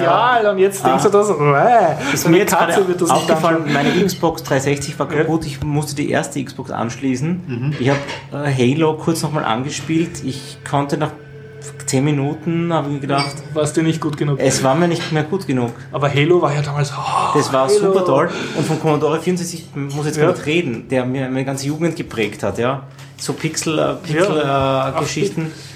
es ist halt rück, äh, rückwirkend ist das Ganze echt äh, eine Enttäuschung, aber äh, ich meine, okay, die Seed-Sounds sind noch immer genial. Die sind noch unbestritten, sich die kann man sich anhören, jetzt noch ja. Die Spieler, da muss man sich schon in die Stimmung bringen. Ja? Besonders auch der Schwierigkeitsgrad, teilweise wirklich Ja. über der jeglicher Frustration. Da braucht man Ja. die Energie der Wir Jugendlichkeit. waren auch und schwer damals die Spiele. Aber es hat ja nichts gegeben. Ich meine, du weißt Stimmt. das, Jörg, es hat Ja. kein Ja. Internet gegeben, es hat zwei Fernsehprogramme gegeben. Eins war schlecht und in einem anderen war Sport. Ja. Und, die Fantasie und besonders Ja. auch Ja. damals die Du, du bist da immer auch wirklich auf in, die in Zukunft. Horden in einem Ja. Wohnzimmer geguckt bei Freunden, wenn Ja. die das gehabt haben und da Ja. haben wir halt äh, Reihe umgespielt, bis einer das zusammengebracht Ja, hat. und nicht nur gespielt, sondern auch gesammelt. Man hat Ja. alles gesammelt, Ja. egal ob man es braucht oder nicht. Man Ja, hat dann das war 300 eigene Disketten Kultur, mit ja. äh, 5000 Spielen gehabt. Und das Interessante ist auch bei zum Beispiel in Sachen Grafik oder so, damals hat man sich, habe ich mir ja zum Beispiel immer bessere Grafik gewünscht. Und, so. Mhm. und jetzt sind wir an einem Punkt, äh, wo wieder die alte Grafik zitiert wird und Ja. das Pixel Art Ja, verwendet ja. wird. Also wenn man Und wo du auch, auch glaube ich, jeder jetzt sieht, dass eine Grafik nicht alles vom Spiel ausmacht, weil du hast grafisch bombastische Spiele, die einfach schlecht sind. Ja. Und, und manche Spiele, die am C64 gut waren, sind jetzt sogar noch gut von der Spielidee. Aber weil wir gerade über unsere Jugend reden, Ja, äh, äh, noch ein wichtiger äh, Einwurf. Ich habe jetzt wieder einige Bücher gelesen zum äh, Rise and Fall of Commodore 64 und Co. Äh, wirklich auch genial ist, äh, wenn man sich anschaut, wie eine Firma, die wirklich den Heimcomputermarkt dominiert hat, Milliardenumsätze geschrieben hat, dann stirbt. Ja? Äh, im, damals hat ja jeder gedacht, das ist das Ding und das wird immer bleiben. Und jetzt rückblickend war das eine kleine Entwicklung und dann kommen neue Dinge und neue Dinge. Und sehr oft ist man genau in unserer Branche äh, so besessen drauf, das ist das große Ding, da setze ich alles drauf. Und ich habe mittlerweile in meinem Leben schon oft äh, äh, rückwirkend äh, gelernt, dass gewisse Sachen sich nicht durchsetzen werden. Es hat jahrelang wieder im Webbereich so einen Trend gegeben, Flash wird das große Ding.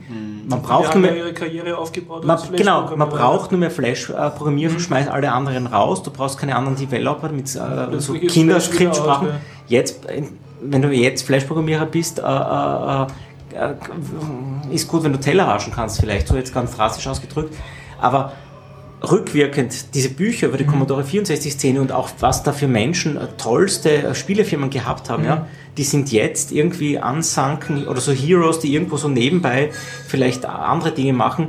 Ein, ein Rob Hubbard, äh, ein genialer Composer, keine Ahnung, wo du jetzt äh, herum. Äh, Nein, ein paar, gerade durch Kickstarter tauchen Ein ja paar jetzt tauchen wieder auf, aber und müssen- haben ihre Fanbase von aber sie müssen sich neu erfinden und können Ja. sich nicht auf ihren Lorbeeren oder Chris Hülsbeck Ja, Chris Hülsebeck, ja. oder aber wie auch immer. Ja, ja, ja. Die sind da, manchmal schaffen sie es nach Hollywood, zeigt einem, dass man eigentlich nie stillstehen kann, auch in einer Branche, wo man sich denkt, man hat jetzt. Äh, Aber ich glaube, man muss gerade dadurch auch sehen, wenn du es schaffst, dir in einer gewissen Technologie-Bubble einen Namen Ja. aufzubauen, kannst du den dann schon in die nächste Technologiegeneration Ja, aber mit rübertragen. sehr viel Glück irgendwie. Wenn du, Also, aber wenn du wirklich gut bist, schaffst du und, es. und es ist auch so, nichts für die Ewigkeit.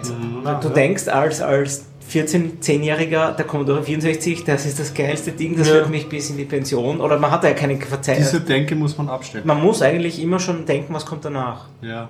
Oder es Deswegen ist hat mich das schlecht. halt so, ähm, ähm, ich habe heute von der, ähm, es gibt ja diese OJA, ähm, diese Konsole. Ja, ja. Und da, da habe ich heute einen So Artikel ist es. gelesen, wo die Chefin hat auf YouTube, also auf YouTube kann man sich das anschauen, ein Ja. 20-minütiges Interview. Und ähm, so die Tagline, die sie im Ja. Artikel gebracht haben, wir sind, wir sind jung, wir machen Fehler, wir werden Fehler machen, aber wir bewegen uns schnell. Naja. Ja, das klingt jetzt Was so sehr. ich als ba- Konsument Nein, nein, nein, nein, nein, das klingt sehr bassmäßig, aber Ja. das ist halt so äh, das Gegenteil von dieser mh, IBM-Sache. So, Ja. wir haben ein Konzept, wir fahren das durch, Wir wir, fahren sind das die Firma oder so. ja. Ob das jetzt der Heilsbringer ist, das ist auch nicht gesagt, weil einfach nur von Punkt zu Punkt ähm, hüpfen wird wahrscheinlich auch nicht mehr Ja. funktionieren. Aber ähm, es zeigt zumindest eine gewisse Strömung in der Szene. Aber um, um das Ganze für, mich jetzt abzuschließen, les, wer, wer noch einen Commodore 64 und einen Amiga besessen hat, or, organisiert so euch ein paar Bücher über die Geschichte des C64 und des Amigas und man wird dann wirklich wehmütig. Also äh, wenn, wenn man sentimentales Geek werden kann, dann mit diesen Büchern, weil auch da hier, da sind Geschichten, das ist einfach wirklich herzzerreißend. Also es ist echt, also man zerstört dann auch ein bisschen seine eigene Jugend und, und sieht dann im Hintergrund, was dort so alles passiert ist und man hat es besser in Erinnerung, als es dann war. Vor allem die, die Firmen haben da Dinge aufgeführt und es ist irgendwie, irgendwie traurig. Da hat man, es wird schon, werden schon tolle Computer vom Podest ge, ge, gestoßen.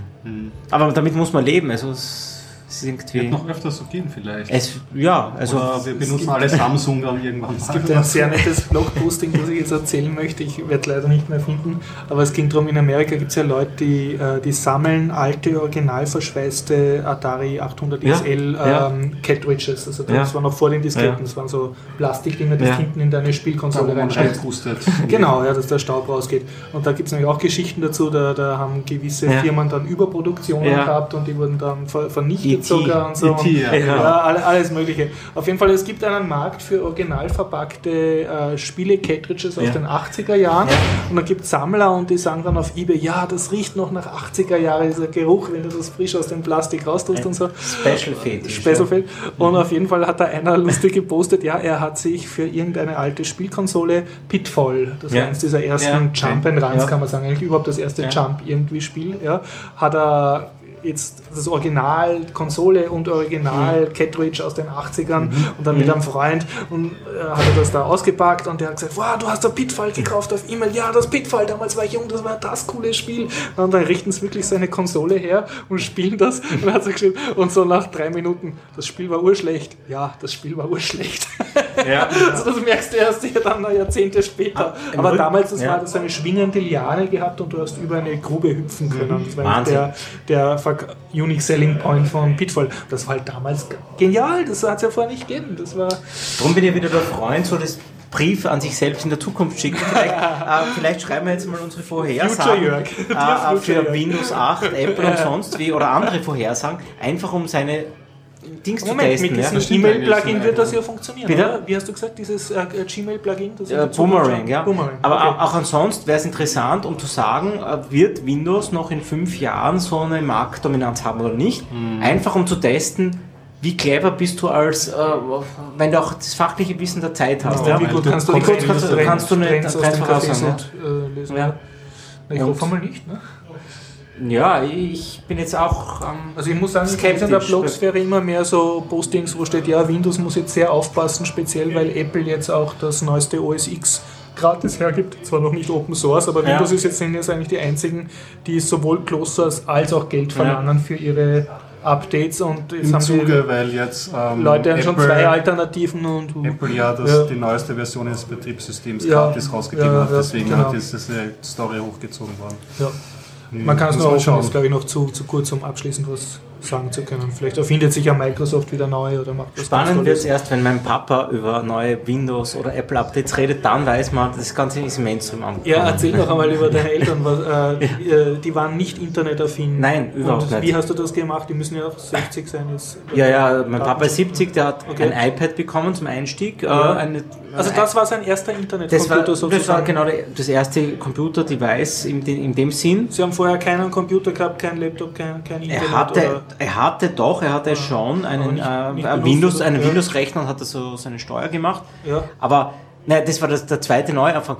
Man muss auch sagen, das war eigentlich für meine Mutter der Neuanfang, die sich nie dafür interessiert, Ja. aber dann irgendwann begonnen mit ihren Freundinnen. Das Internet gibt es ja da draußen und, und äh, da könnte man ja hin und her.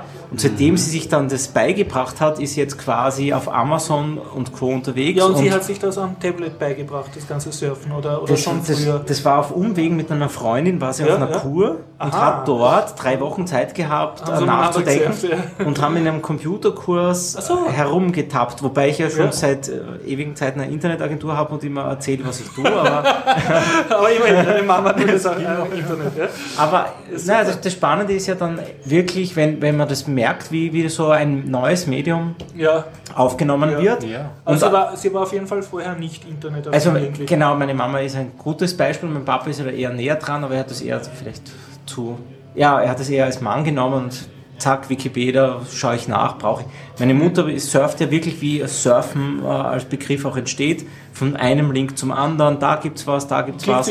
durch. Sie kann man sich Ja. das anschauen äh, und, und man merkt auch, wie so ein, sagen wir jetzt ein neues Medium wie das Internet, was nicht Mhm. ganz neu ist, aber für Österreich noch immer scheinbar so ankommt, so, da kann ich ja Reisen direkt anschauen, ohne ins Reisebüro zu gehen. Das ist der, der klassische Home-Anwender Urlaubsorte anschauen. Genau, oder da Ja. kann ich ja ohne ins Geschäft zu gehen 24 Stunden Shoppen. shoppen.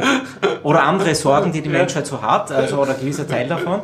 Und da merkt man dann schon, okay, wenn es wirklich Mainstream wird, von Mhm. alt bis jung, da ist ein großer Bruch in der Gesellschaft. Ja. Gewisse Medien äh, oder Ge Geschäftsmodelle müssen sich neu erfinden. Wobei bei den Jungen kommt mir diese Begeisterung gar nicht mehr so hervor. Die sind so, auf, ja, oder die sind auch ein bisschen so gelangweilt, so WhatsApp, irgendwas mit Blödsinn hin und her schicken.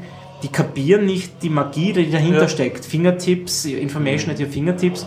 Meine Neffen Die spielen, wissen nicht mehr, wie es früher war. die wissen nicht, wie es früher war, denen zeige ich zwar immer irgendwelche Computerspiele oder auch wie man ein Computerspiel Ja. programmiert, aber das ist vielleicht noch zu früh. Sie spielen zwar gern jeden Blödsinn, aber wenn ich ihnen zeige, okay, da ist Mhm. jetzt so ein kleines äh, am iPad ein Skript, äh, Programm, wo du dir selbst eine, äh, ein Männchen von A nach. Mhm. B machen kannst und da musst du auch ein bisschen denken, das ist noch zu wenig spannend, ja. Ja. Was mich ja schon damals als 8, 9, 10-Jährigen hoch interessiert hat, Commodore 64, Die Endlosschleife. na, ready to run, ja. Du, Ready hast, to run, du hast ready, oder hast ready to run, blink, blink.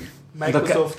Naja, und es gibt Ja, ja. nichts und du hast jetzt irgendwie, dann gibt es kryptische Befehle, äh, genau, Load. Load oder L äh, hoch X und dann Dings. Da muss man ja auch sagen, haben sich war das? die Das- 64er das- Leute bis in das. Treppchen über die Amiga-Leute Ja. gebaut. Weil die Amiga hatten nur die Hand mit der Diskette und Ja, ja. was für ein doofer Computer am C64. Und wir haben gepokt und. Peaks und Genau, ich, ich habe als Jugendlicher mir im RAM irgendwelche Hex-Monitore äh, installiert und habe da Dinge angeschaut. Ich wusste gar nicht, was es ist. Mhm. Habe dann gelernt, was sind Hexzahlen und mich in der Schule für Hexzahlen interessiert. Und die Lehrerin, äh, was? Was redest du? Ich war ja letztens schockiert. Ja. Ich habe ähm, ähm, gelesen, den Artikel Databäcker ist Ja. eingegangen. Ah, ja. Ah, Ja. die haben Oh. doch diese rot-weißen Bücher gehabt. Ja. Ja, aber ich war deswegen schockiert, weil ich nicht gewusst habe, dass Databäcker eine Firma ist. Ich habe gedacht, Databäcker ist ein dickes Buch, wo viele Daten drinnen sind. Für mich Ach war das so. ein, Aber- ein sachlicher Äh, Begriff, wirklich, aber weil, weil das Wie war damals allgegenwärtig. äh, Also solche so. so, so dicke, dicke. Bücher hat es einfach damals mal gegeben. Aber dieser Gedankengang führt mich wieder zu deinem Kernthema. Wie bringt man Jugendliche und Programmieren bei. Programmieren bei Ja. und führt sie an den Computer bei. Ja. Also ich muss auch aufgrund der Ja. Game City was sagen, was ich mir bis jetzt eigentlich urpeinlich als, als Ja. äh, Einzelunternehmer nie ganz eingestanden ist. Es gibt Jugendliche, die nicht programmieren lernen wollen. Also der Markt ist begrenzt. Ich Okay. muss sagen, ja, es ist eh klar, wenn du jetzt irgendein, irgendwas hast, was du ganz toll findest, gibt es auch Leute, die das nicht toll finden. Und ich habe jetzt immer noch auch für Wien keine Zahlen. Ich kann nur sagen, ich Ja. kann davon leben, dass ich Jugendlichen Ja. programmiere, aber ich habe auch ein Umfeld von einer 2-Millionen-Stadt Ja. und Umlaut, wo ich meine Kunden anziehe Ja. und ich bin nicht schweinereich.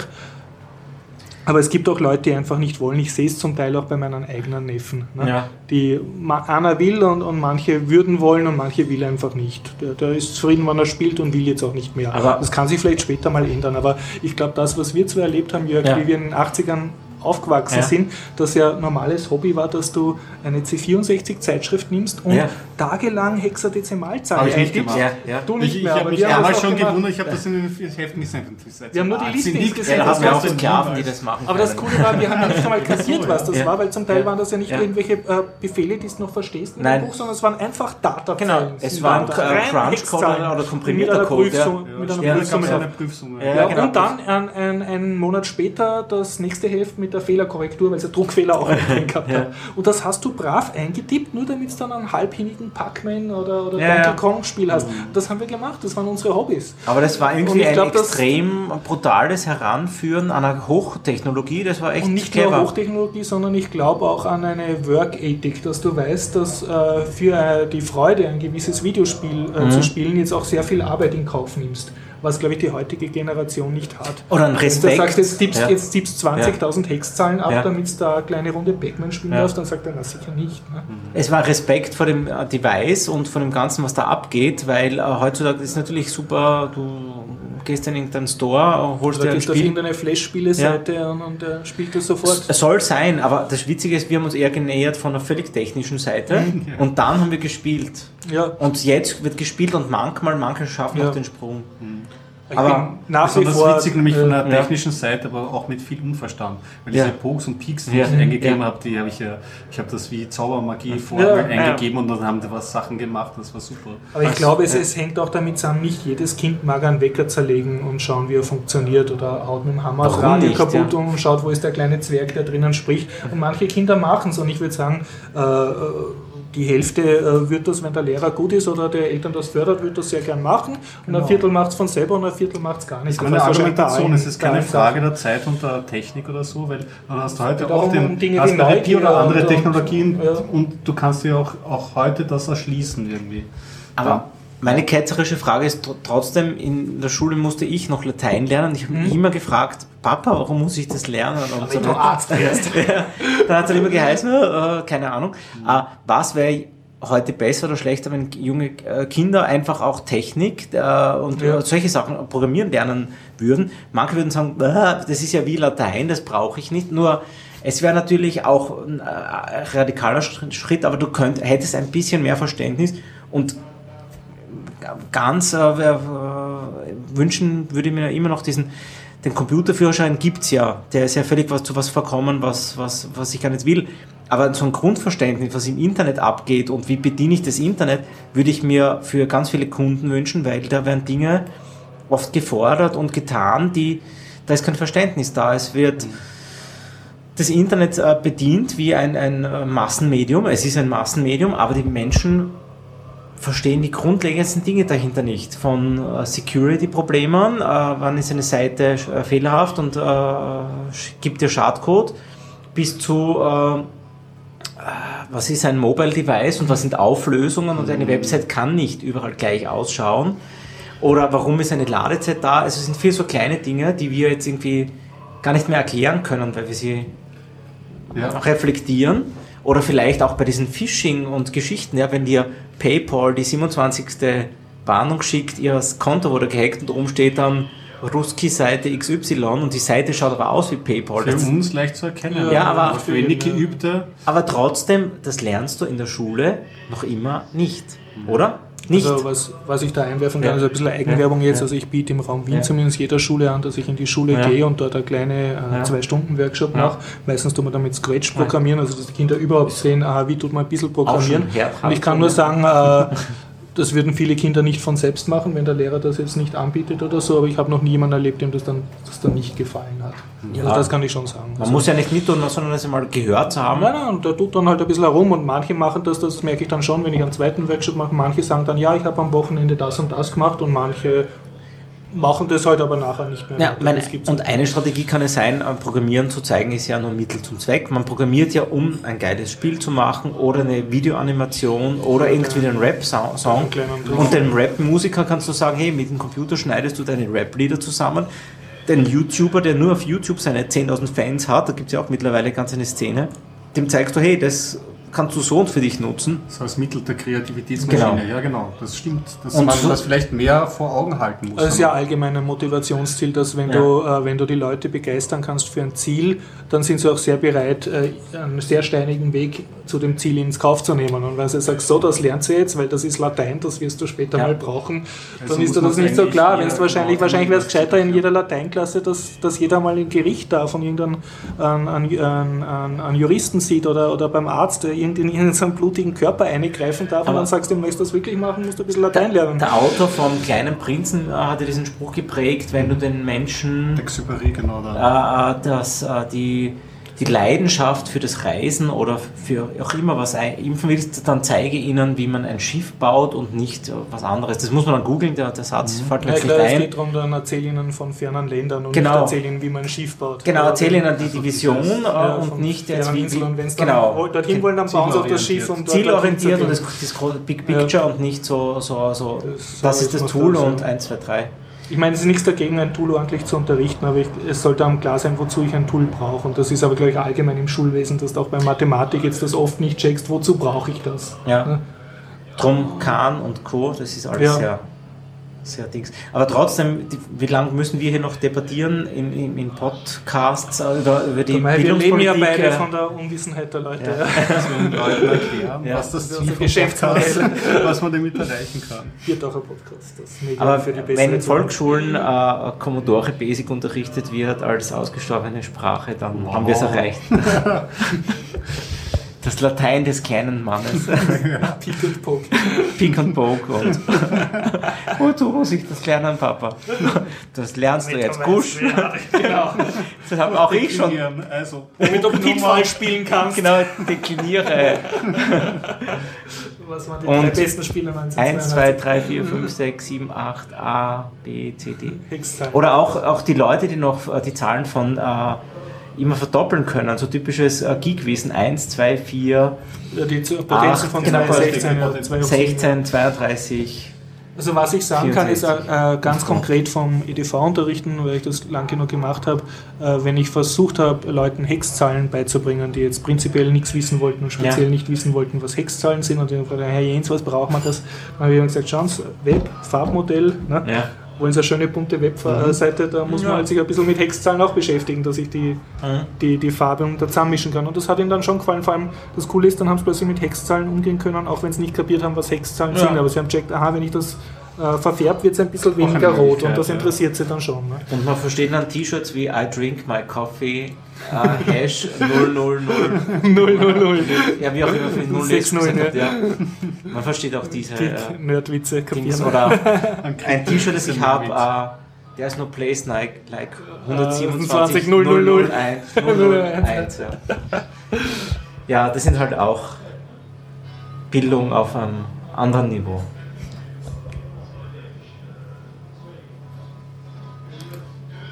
Ja, ich bin ausgequasselt, aber Ja, Ja. wir alle, glaube ich, oder? Ja.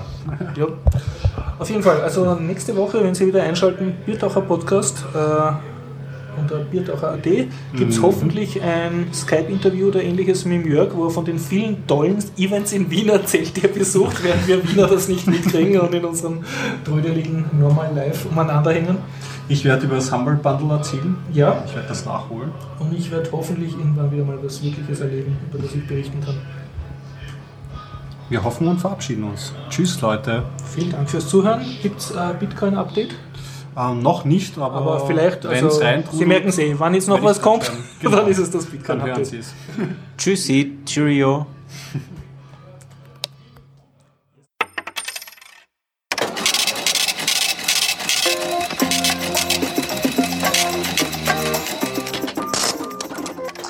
Chinesisches Preisfeuerwerk. Erster Bitcoin-ATM der Welt gelauncht. Bitcoin-Lösegeld-Trojaner. Weitere 144.000 Bitcoins von Silk Road beschlagnahmt. Die Schweiz prüft, ob Bitcoin ein Schneeballsystem ist. Core Development Update Nummer 5. Coinbase iOS App. Hedgefund Manager empfiehlt Bitcoins zu kaufen. TrueCrypt Follow-up. Bitcoin offiziell im niederländischen Wörterbuch. Lieferverzug bei Tresor.